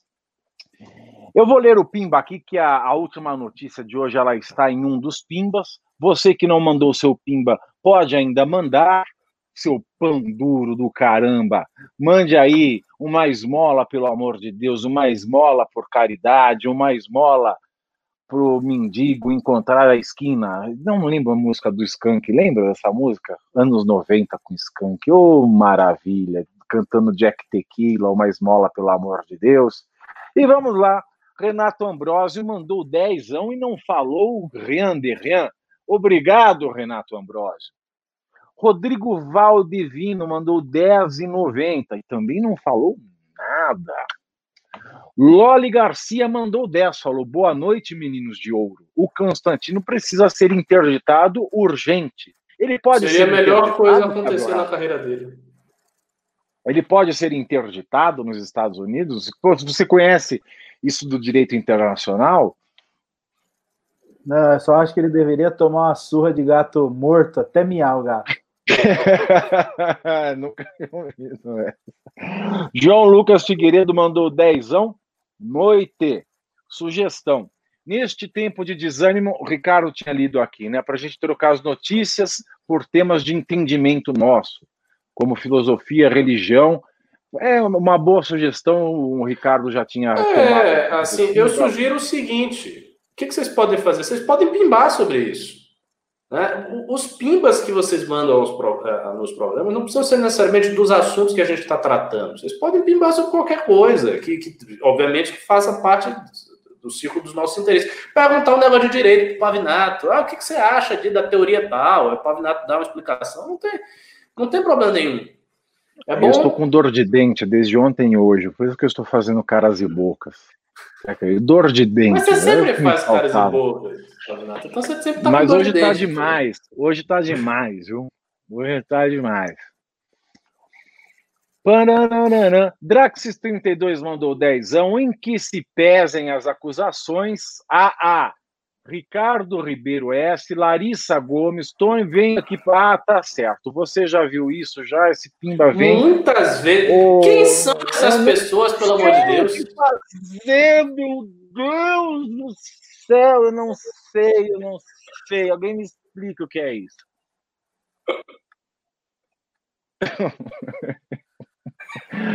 Quem é Ricardo Ribeiro? Quem é Larissa Gomes Torne Fernandes? Esse sei. Ricardo Ribeiro deve ser meu parente, né? Porque meu nome completo é Ricardo Almeida Mota Ribeiro. Quem é Pelo é amor de Deus, quem são? Quem... Vamos citar Castro Alves, Ricardo, Baiano Castro Alves. Quem são estes desgraçados que não encontram em vós mais que o recalmo da turba que excita a fúria do algoz? Quem são? Eu gostaria de saber.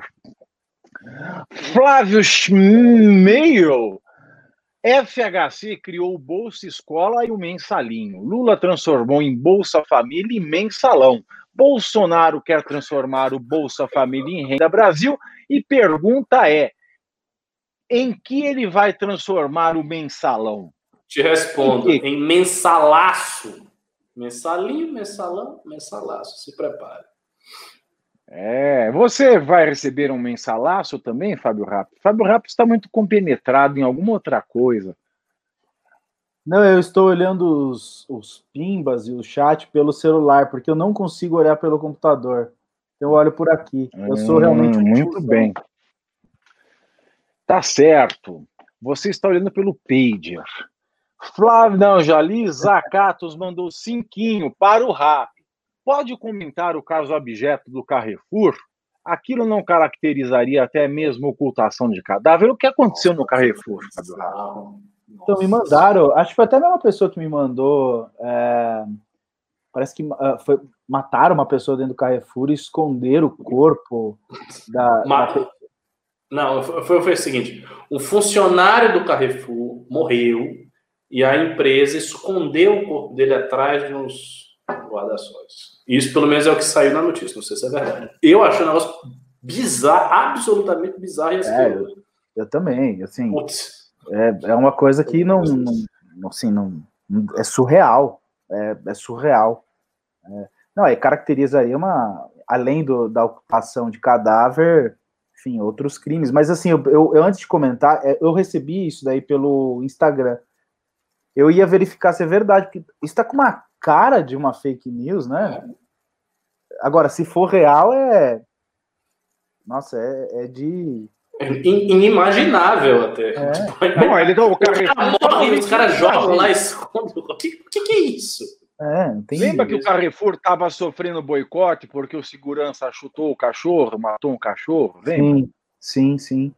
Agora estão fazendo com um funcionário, velho.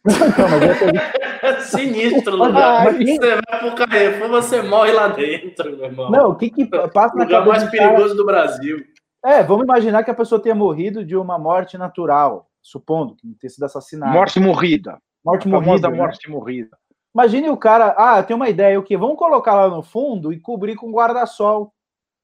Porra, quem teve essa ideia? Oh, o pessoal tá dizendo aqui no chat que é real. É real, é real, é real. O, o Carrefour falou. O que, que o Carrefour falou sobre isso? Qual foi a, a nota à imprensa que eles mandaram? Tipo, senhoras e senhores, infelizmente ocorreu um fato lamentável, a morte do funcionário fulano de tal, mas nós tivemos que escondê-lo aqui debaixo dos Como assim? Como é que você justifica uma merda dessa, pô? A empresa pega o corpo do maluco e joga lá. É, até o final do expediente. muito absurdo. Muito absurdo. Cara, é real mesmo. Eu tô lendo aqui no carre, é, nos arredores de Paris. É, é, ah, em Paris! É, não, a sede não global. Paris. Não, não, não. Peraí, peraí, peraí, peraí, peraí. Ah. Eu tô lendo errado. A sede global do uh, Grupo Carrefour, nos arredores de Paris, pediu desculpas nesta quinta-feira pela maneira com que a loja, com que uma loja da rede de no, no Recife lidou com a morte de um promotor de vendas em serviço. Problemas anteriores de, é, de lojas de marca já haviam chamado atenção no Brasil. Aí tem uma foto com vários, é, acho que é guarda-chuva, guarda-sol, enfim, não sei o que é isso aqui, e possivelmente tem um corpo dentro. E detalhe, não é fora da loja, ele está dentro da, do Carrefour. Me, me parece ah, que é então se você está lá com o seu carrinho, você está é... lá fazendo compra, você passa. Tem um cadáver. Um muito louco. Você é... o que é isso? É um morto muito louco? Lembra do você está fazendo Lembra do cadáver, filme? a pessoa está morta ali. E se, e se, Gente, e se o cara quiser pegar o guarda-chuva? Ah, eu gostei do guarda-chuva, está chovendo. Aí pega o guarda-chuva e encontra o pé do cara. Isso, é isso é uma coisa. Olha que o que o porta-voz. É, realmente não dá para entender. Olha o que o porta-voz. Tá... O porta-voz disse assim: olha, o porta-voz disse assim: de fato não foi apropriado. Cara, não, não foi apropriado. Um deslize, um pequeno equívoco. Gente, que barbaridade! É que o cara teve no um infarto. Isso. No infarto, morreu. É, teve um infarto, morreu dentro da loja. Para surpresa dos clientes, o corpo foi coberto por guarda-sóis e caixas de papelão e a loja continuou funcionando, tranquilo, porque o negócio não pode parar. Não dá também, é capitalismo, pode parar. É, né? irmão, tempo é dinheiro. Só porque tem um cadáver na loja vai parar. É. Favor, essa, produtividade. Essa é a primeira medida que o Carrefour no Brasil vem gerando repúdio no país.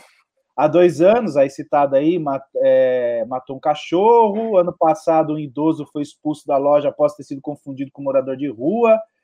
É, o grupo afirma que lamenta estes outros eventos que foi mencionado. Eu não vou fazer compra lá, não. Quem, quem é o, o diretor do Carrefour no Brasil? Lá, Marcola? É? Vai me bater uma lâmpada. Um psicopata? É Hannibal Lecter, que é o diretor do Carrefour no Brasil? Cara, ele assim, só acontece desgraça nesse lugar. Ele coloca, é, de fato a empresa errou. Oh. Pô, quanto tempo eles demoraram para chegar a essa conclusão? Ah, vamos sentar aqui. Eu acho que nós erramos, hein? Olha, nós tínhamos, sei lá, algumas possibilidades. Chamar a polícia? né? A ambulância, não podemos colocar embaixo de guarda-sóis com papelão. Ah, eu acho que a terceira opção é. Cara, é verdade. É... Enfim, eles disseram aqui que, segundo a rede, as autoridades disseram que o corpo deveria ser mantido onde está. Ah, entendi. Eles ligaram para a polícia e a polícia disse: ó, deixa o corpo é, no mesmo lugar. É, eu acho que é mentira. Que, o que, que, é isso? Deixa o corpo, a pessoa falece, tem um ataque cardíaco, você não pega a ambulância, não leva o cara. De, de, de chaves é. também. Você diz, ah, de chave, tem que deixar o corpo aí, porque isso. Conversa mole. Os caras não Foi queriam, outro. simplesmente eles não queriam fechar a loja por algum motivo. E fizeram uma coxambrada. É isso. Nossa, gente. Bom, vamos lá. Mauro YMGCH mandou dezão falando Força MBL. Estamos, estamos nos forçando a ser fortes. Juliano Lerrer, doisão. Por que o Muda Senado votou contra o veto? Não sei. Sinceramente, não, não, não, não sei quais são as razões do Muda Senado ter votado contra o veto. Provavelmente, o, o se eu fosse julgar assim, prima facie, eu diria que talvez pela questão de, de enfraquecer o Bolsonaro, né? Pode, pode ter sido um gesto uh, político, estritamente político, de enfraquecer o Bolsonaro. Porque, de fato, a manutenção do veto, querendo ou não, fortalece o Bolsonaro. Assim, é positivo, porque a gente não está em momento de ter reajuste de servidor público, mas dá uma folga ah, mas dá uma folga orçamentária para o senhor Jair, que ele vai usar. E a gente sabe exatamente ou porque, como é Ou porque o muda Senado, na verdade, é o sur da Senado. Né? Ele não quer mudar nada. Leandro Ó, mandou cenzão. Obrigado, querido. Deus lhe pague. Ó, eu tô, eu tô comunistão hoje. Vou cantar Chico Marque, Chico Buarque. Por esse pão para comer, por esse chão para dormir, Deus lhe pague. Ele manda o seguinte: é essa notícia que eu deixei para o final. Adelaide do Vem Pra Rua é vice de Arthur Duval. É isso aí, gente. Olha que boa notícia hoje, né? No meio do mar, de tanta coisa desesperançosa, um mar de, de, de más notícias, um mar de coisas que nos deixam tristes para baixo. E aí a Adelaide, que é um expoente do, do, do movimento civil, dos movimentos políticos que vem da sociedade civil, ela se juntar com o Arthur aí é algo sensacional. O que, que vocês acham, meus queridos?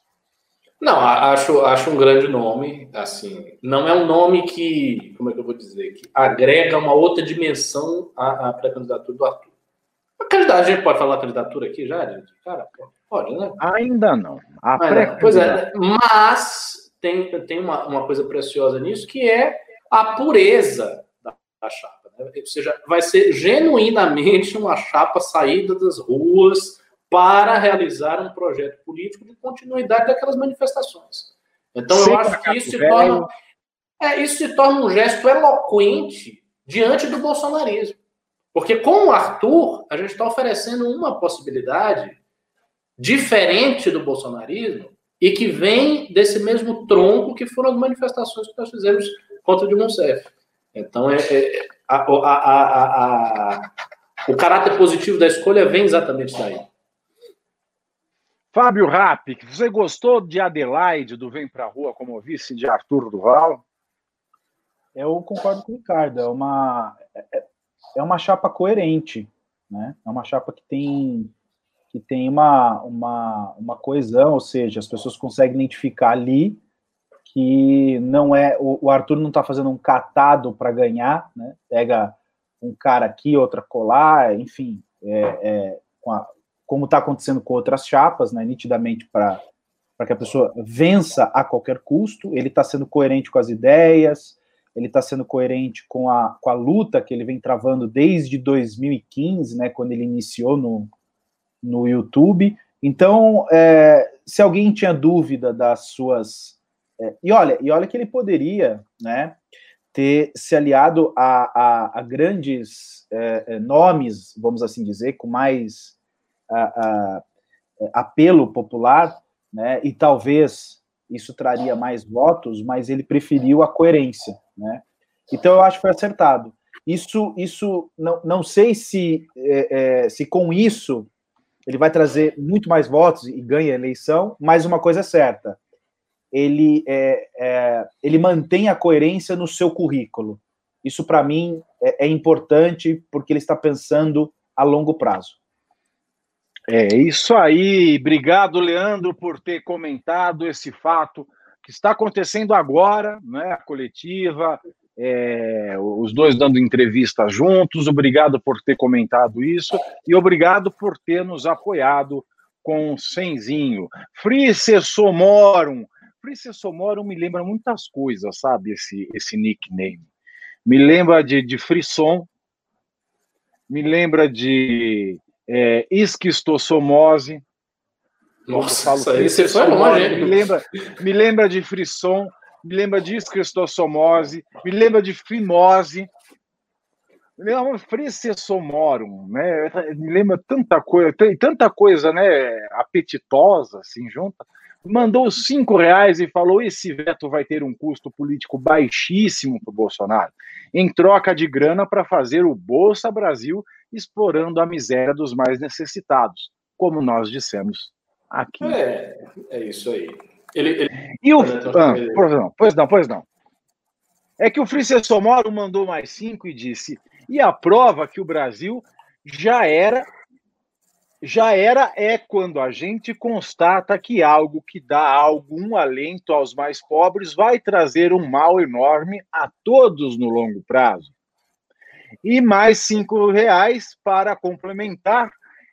É triste o que alardear isso como vitória. Vitória liberal no curto prazo, destruição total do liberalismo no longo prazo. É ou não desesperador? Agora, Dole, é... Almeida.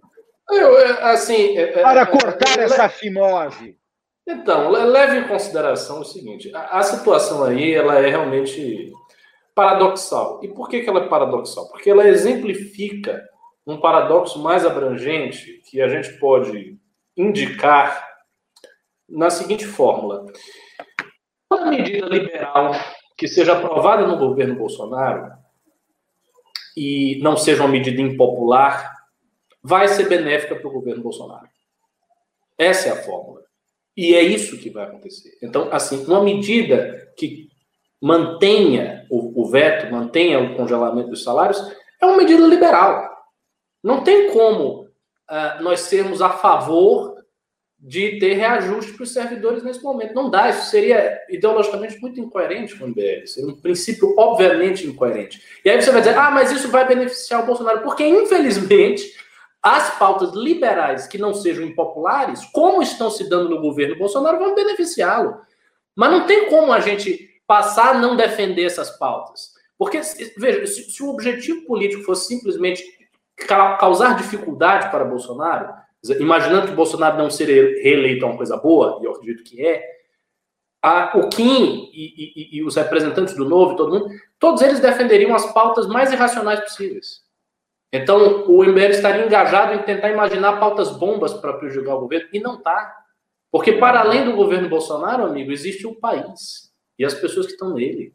E aí, eu, eu digo, realmente é uma situação paradoxal, porque a gente não quer que ele fique forte, mas, ao mesmo tempo, a gente tem que defender os nossos princípios e Uh, existe um país e as pessoas estão nesse país e as melhores medidas a serem tomadas o povo brasileiro precisam ser tomadas, independente disso favorecer Bolsonaro ou não.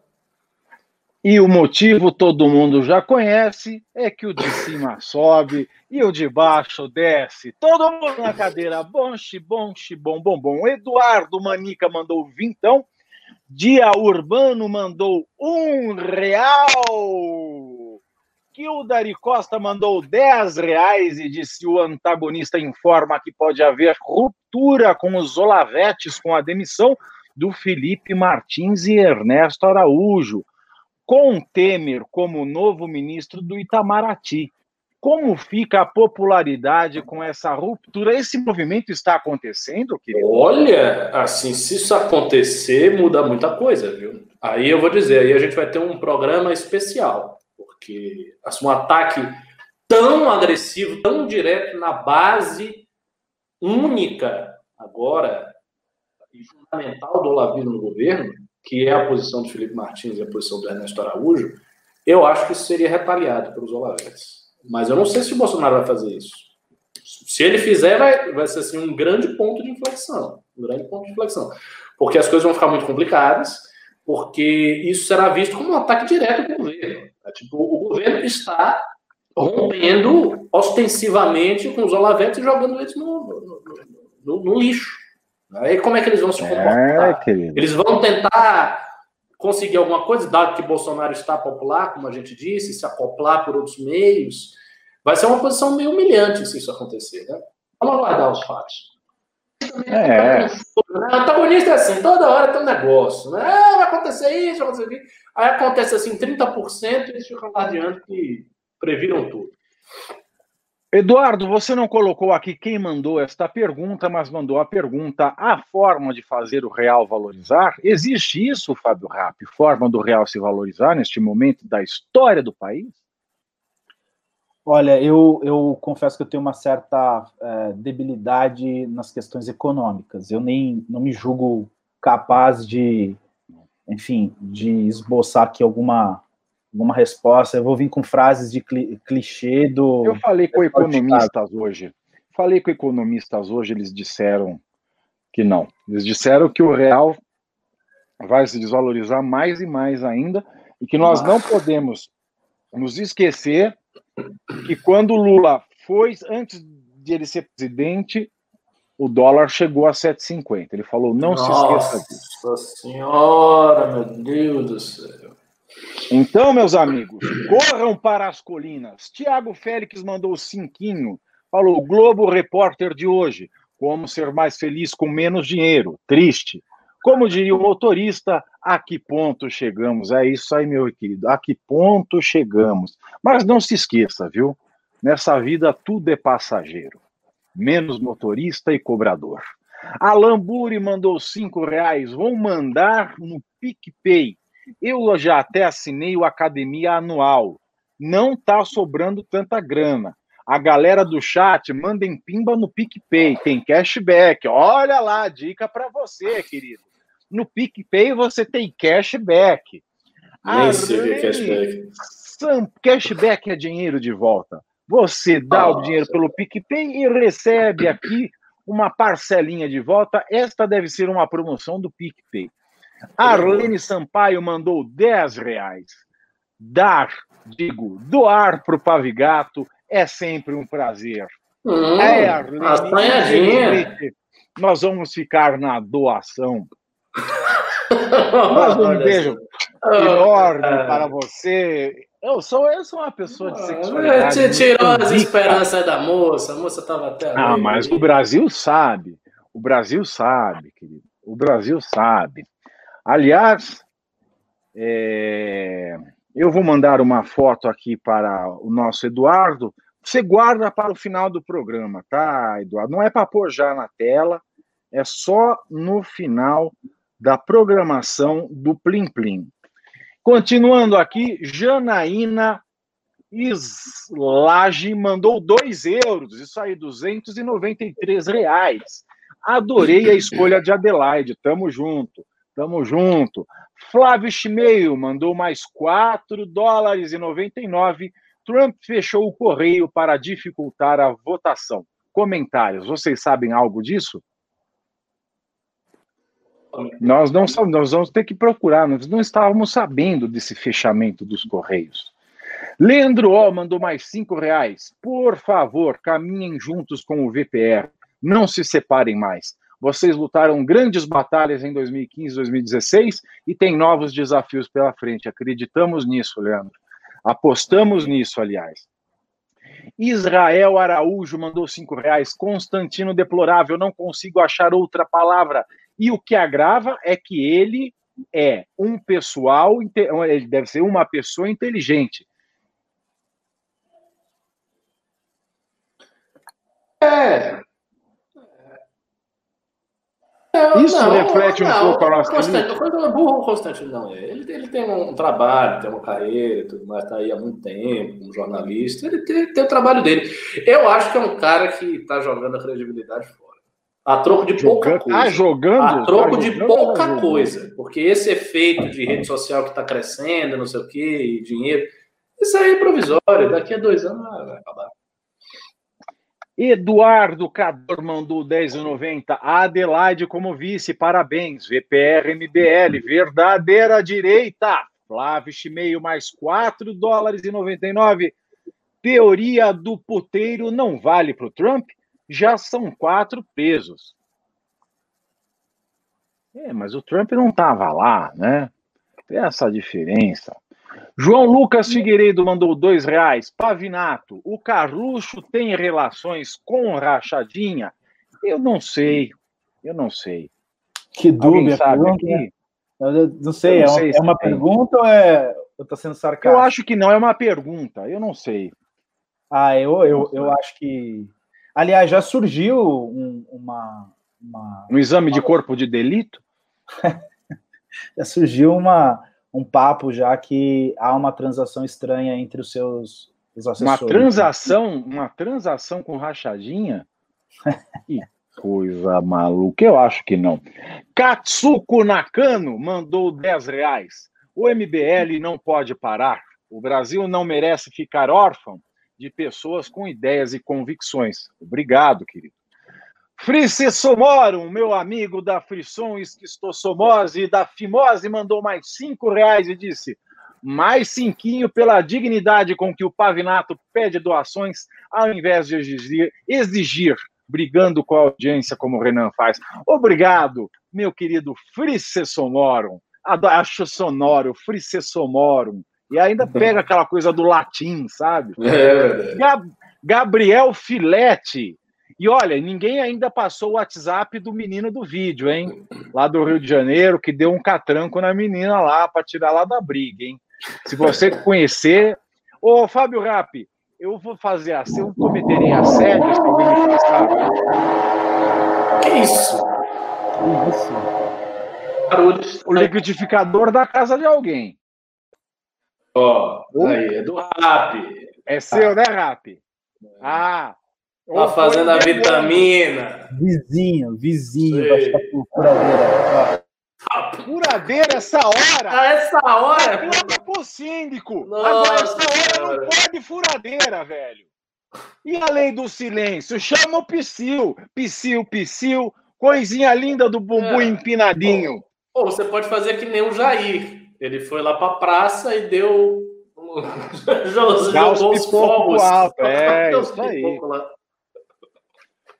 Gabriel Filete, faltou mostrar a live do Arthur. Senti falta de vocês reagirem à live dele.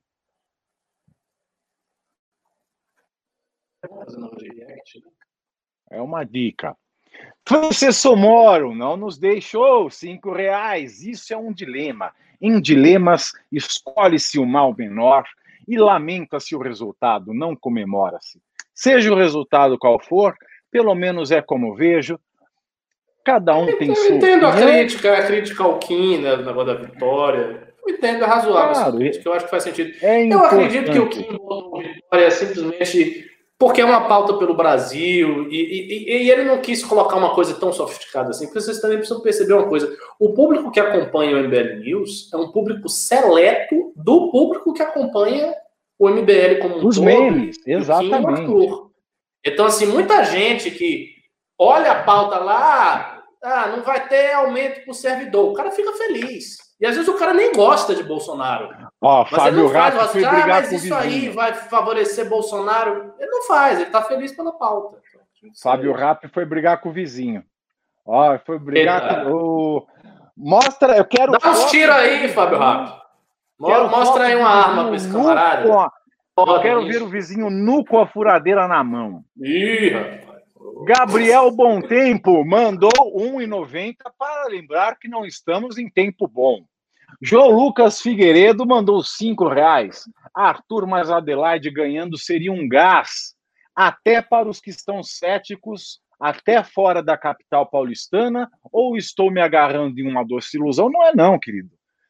Arthur e Adelaide é o povo, é realmente o povo no poder, é o povo que sempre empreendeu, é o povo que nunca viveu pendurado é, em gabinete, é o povo que não é político profissional, é o povo que lutou contra o PT, que efetivamente lutou contra a corrupção na rua. A vitória de Arthur e Adelaide seria de fato um gás. Por outro lado, nós temos aqui o lado sombrio, né, que é Boulos e Erundina.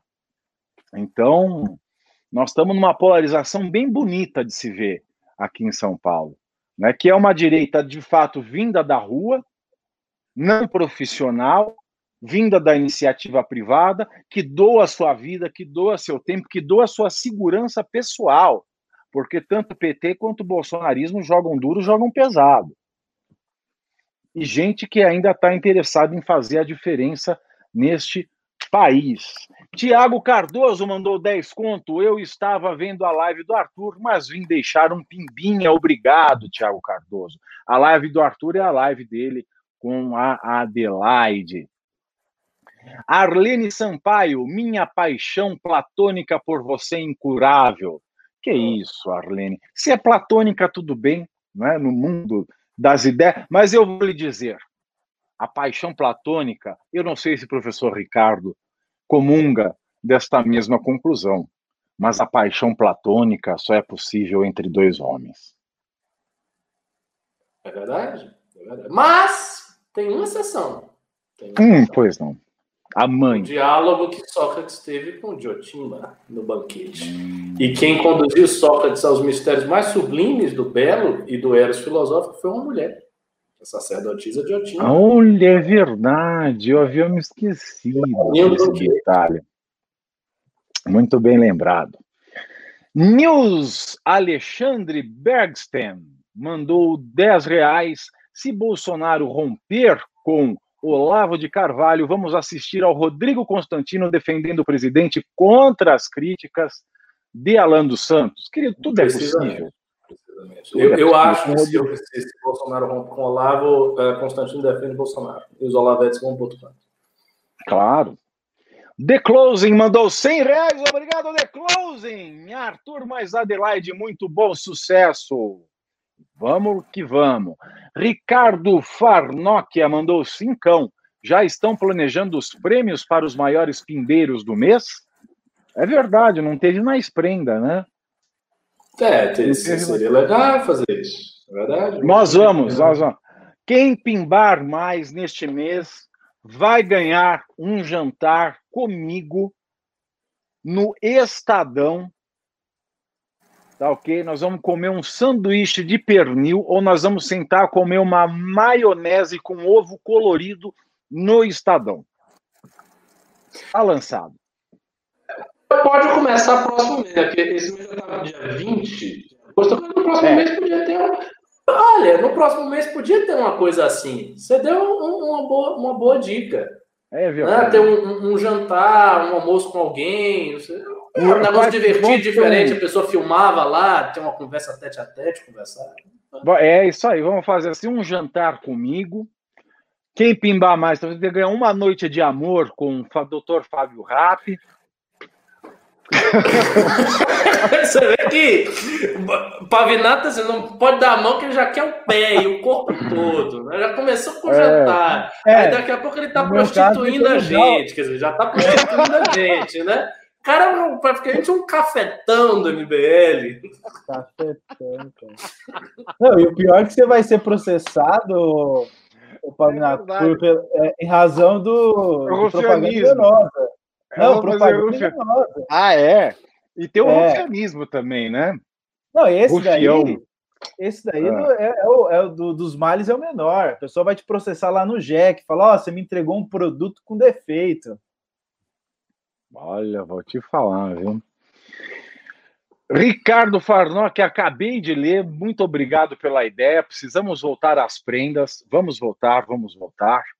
Gabriel Filete manda cinco reais. Existe a chance do Brasil quebrar caso continue ou aumente o funcionalismo público? Bolsonaro fez mais pelo, pela esquerda do que pela direita, que diz ser, eu não consigo ler mais. Direita, Sensacional. Olha, Brasil não quebra, que Brasil ser... não fecha.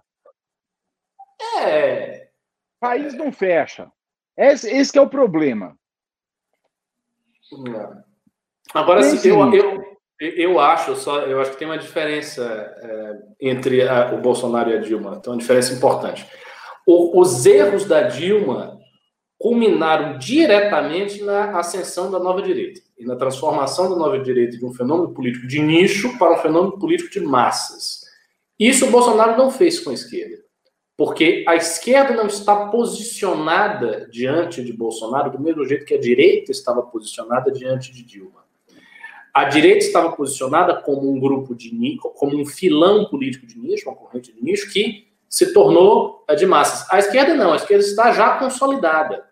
Então, Bolsonaro não tem como dar um ímpeto, um impulso para a esquerda que Dilma deu para a direita. A situação da esquerda é diferente. O que a esquerda precisa, na realidade, é de um, um trunfo histórico que desfaça as nossas conquistas desde o impeachment. Isso eu acho que Bolsonaro deu né? porque Bolsonaro deu isso quando ele se elegeu e é essa vergonha desse presidente, e fez isso com uh, to, tudo que ele fez em, em, em relação à Lava Jato, a transferência do COAF, saída do Moro, etc, etc. Então, isso ele deu, isso a esquerda está usando.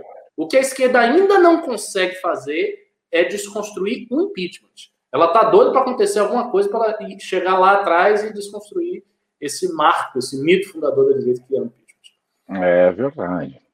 Pedro Cardoso Ferreira mandou cinco reais. Estou fora de São Paulo, não voto em São Paulo, mas vou ajudar na campanha pela internet. Essa vitória seria boa para todo o Brasil. Obrigado, Pedro Cardoso. João Lucas Figueiredo mandou dois reais. Eu zoei com o Carluxo na pergunta. Todo mundo percebeu, querido. Todo mundo percebeu. Taninha Moreira mandou 7 dólares e 99 australopitecos e falou: Paves, MBL, live com você é sempre mais gostoso. Muito obrigado. Love you all. Ela mandou que nos ama a todos nós. Aí isso já seria um poliamor, não é? É uma... um poliamor. E falando em amor, né, e falando em, em, em, direita e falando espiritualmente, eu quero fazer um TBT hoje com vocês aqui, antes de encerrar, quero fazer uma homenagem, hoje é, dia, hoje é TBT, hoje é quinta-feira, dia de revolver as fotos velhas. E quer, você põe a foto aí, Eduardo, que eu te mandei. Estou, olha, eu quero fazer um TBT aqui com Clodovil Hernandes, resgatar essa figura maravilhosa, esse gay que, olha, quando não existia Jean Willis, chegou e teve o saco roxo de propor Vamos aqui diminuir o número de políticos em Brasília. Tem muito senador, tem muito deputado. Nesse tempo em que a direita, nesse tempo em que a direita se esconde atrás de frases prontas e mentiras, houve um tempo em que alguém, em que esta minha amiga bicha, que faz muita falta no Brasil, essa foto tem 15 anos. Essa foto tem 15 anos. Eu encontrei Clodovil no Ritz, aqui nos Jardins, e eu falei para ele: Clodovil, eu, nós montamos um grupo de, de militância gay. Ele falou: Deus me livre essas bichas socialistas. Aí eu falei para Clodovil: Não, Clodovil. Muito eu falei, eu falei, Clodovil. É, e antes que alguém pergunte, Clodovil não era nem direita nem esquerda. Ele fazia coisa. Ele falava assim: eu não sou direita, eu não sou esquerda, eu sou Clodovil. Clô para os íntimos, viu para os inimigos e dou para quem quiser. Eu adorava essa resposta do Clodovil. E aí ele falou: Deus me livre essas bichas socialistas. Eu falei: não, Clô, é o primeiro movimento gay de direita que nós vamos fazer. Ela falou assim: pelo amor de Deus, essa você tem que deixar no armário. E aí a gente deu risada e no ano que vem, e no ano seguinte, essa foto é de 2005, e em 2006, Clodovil concorreu e ganhou para deputado federal. Infelizmente, faleceu antes de terminar o mandato em 2009. Então, eu quis fazer esta homenagem aqui a Clodovil Hernandes, uma bicha que faz falta, que tinha vergonha na cara e que realmente se preocupava com o dinheiro do povo, que chegou e falou: vamos cortar na carne, vamos diminuir deputado e vamos diminuir senador, e ia defender isso com unhas e dentes e com toda a mídia que ele tinha à sua volta. Pode tirar essa foto. Eu fiz o meu TBT hoje, porque eu achei essa foto hoje de manhã e fiquei com muita saudade do meu amigo Clodovil Hernandes. Fábio Rap, meu querido, Dê a sua mensagem de amor, de esperança e perseverança à audiência do MBR News. Eu consegui, como vocês podem perceber, eu tenho poder. Vocês não estão ouvindo mais barulho nenhum. Quem manda aqui nessa bagaça sou é, eu. Isso aí. É muita tá testosterona exalando daí. É muita testosterona. Essa é a sua mensagem de, de, de encerramento? É? Quem manda sou é. eu nessa porra. Aqui é patrão. Sou... Aqui é patrão. Eu não tenho, eu não sei dar mensagem para ninguém, eu não sei me despedir, odeio despedidas, odeio ter que ser co... eu não consigo, eu sou um cara absolutamente ruim nessas coisas. Não, não me coloca essas Você frases. pega, faz o seguinte, eu vou te dar uma dica. Isso dá para você usar, dá para você fazer uns 40 news. Você fazer, você compra o Pequeno Príncipe e pega um trechinho, cada parte do final, e fala como se fosse você falando. Não cita, fala com as suas palavras. Corta lá, hoje é esse trecho. Aí você fala. Eu vou, então você assim, ó, me segue no Instagram. Fica igual o livro do Gabriel Chalita. Eita. Eita. É. Essa, essa briga, é, olha, sai purpurina. Instagram, Fábio, arroba Fábio Rap. Não é rap com I. Rap com I você pede comida. Fábio Rap sem I, você recebe informação. Olha, tá vendo como, como eu sou um grande marqueteiro? Professor Ricardo é. Almeida. Uh, minha despedida vai ser o seguinte: tem dois pimbas a mais aqui que eu vou ler. Leia, leia. A Loli Garcia deu cinco reais e disse: seria mais justo um sorteio entre os pimbeiros. Meia hora ouvindo qualquer um de vocês pessoalmente seria maravilhoso. Oh, obrigado. Olha, que coisa conosco. maravilhosa. Que coisa é. sensacional. Gabriel Filete, do 10 reais. Falei que Bolsonaro ajudou a esquerda porque ele está aumentando o funcionalismo público. Aumentando? É, pois Ai, para eles, quanto maior Estado, aumentando, melhor. Ele está alimentando, né? Ele está alimentando. É muito estranho ele falar que é direito e colocar Augusto Ares na PGR. Não, ok, mas, por exemplo, o, o, veto de hoje posição do presidente nem era essa, né? A posição do presidente era de evitar o, o, o reajuste. Então, nisso aí, os interesses de Bolsonaro coincidiram com os interesses do movimento liberal. Não que ele seja liberal, porque, enfim, porque ele quer ter o dinheiro para pagar a galera no, no Renda Brasil. É, é, essa é a razão, simples assim. Até porque, quando o debate começou, Bolsonaro era contra. Bolsonaro estava se posicionando sempre daquela maneira ambígua em face das corporações do alto funcionalismo público brasileiro. Então, ele mudou porque ele precisa da grana para botar no, no, programa. Enfim, meu, meu encerramento, antes do encerramento do Pavinato, é o mesmo do Fábio Rapp. Me sigam aí no Twitter, arroba Ricardo MBL. E o, o app ainda não, não, não foi aberto, a gente vai fazer ainda o, o evento né, de inauguração, mas os coordenadores do MBL que já estão no app, se tiver alguma pergunta, alguma questão lá, façam lá, que a gente está na boa fase de respondê-las. É, é, é as, as, a MBL, a Academia MBL vai ser sensacional, tá? Tem lá, a, as primeiras aulas estão lá disponíveis, né? Já. Então, então. A minha vocês desconsiderem porque eu sou um sujeito muito sovina e não, não revelei o que vou falar, tá? Então eu deixei lá só para confundir a cabeça de vocês porque eu sou o mestre da confusão. Eu sou uma pessoa muito confusa. Meus queridos, obrigado pela audiência de vocês. Obrigado a quem deu oferta. Que sejam abençoados e que essa oferta multiplique na vida de vocês. Nos vemos amanhã, neste mesmo horário, neste mesmo canal de YouTube, para mais um MBL News. E se você não me segue, não perca o seu tempo. Arromba Pavinato. Vá lá no Twitter, vá lá no Instagram e vá lá também no YouTube, com o meu canal barra Thiago Pavinato, onde eu fiz um vídeo herético, talvez, sobre o início da vida humana e o aborto. Veja se vocês gostem. Se gostarem, repliquem. Se não gostarem, passem para quem vocês não gostam. Um beijo, boa noite, obrigado e que Deus tenha misericórdia desta nação.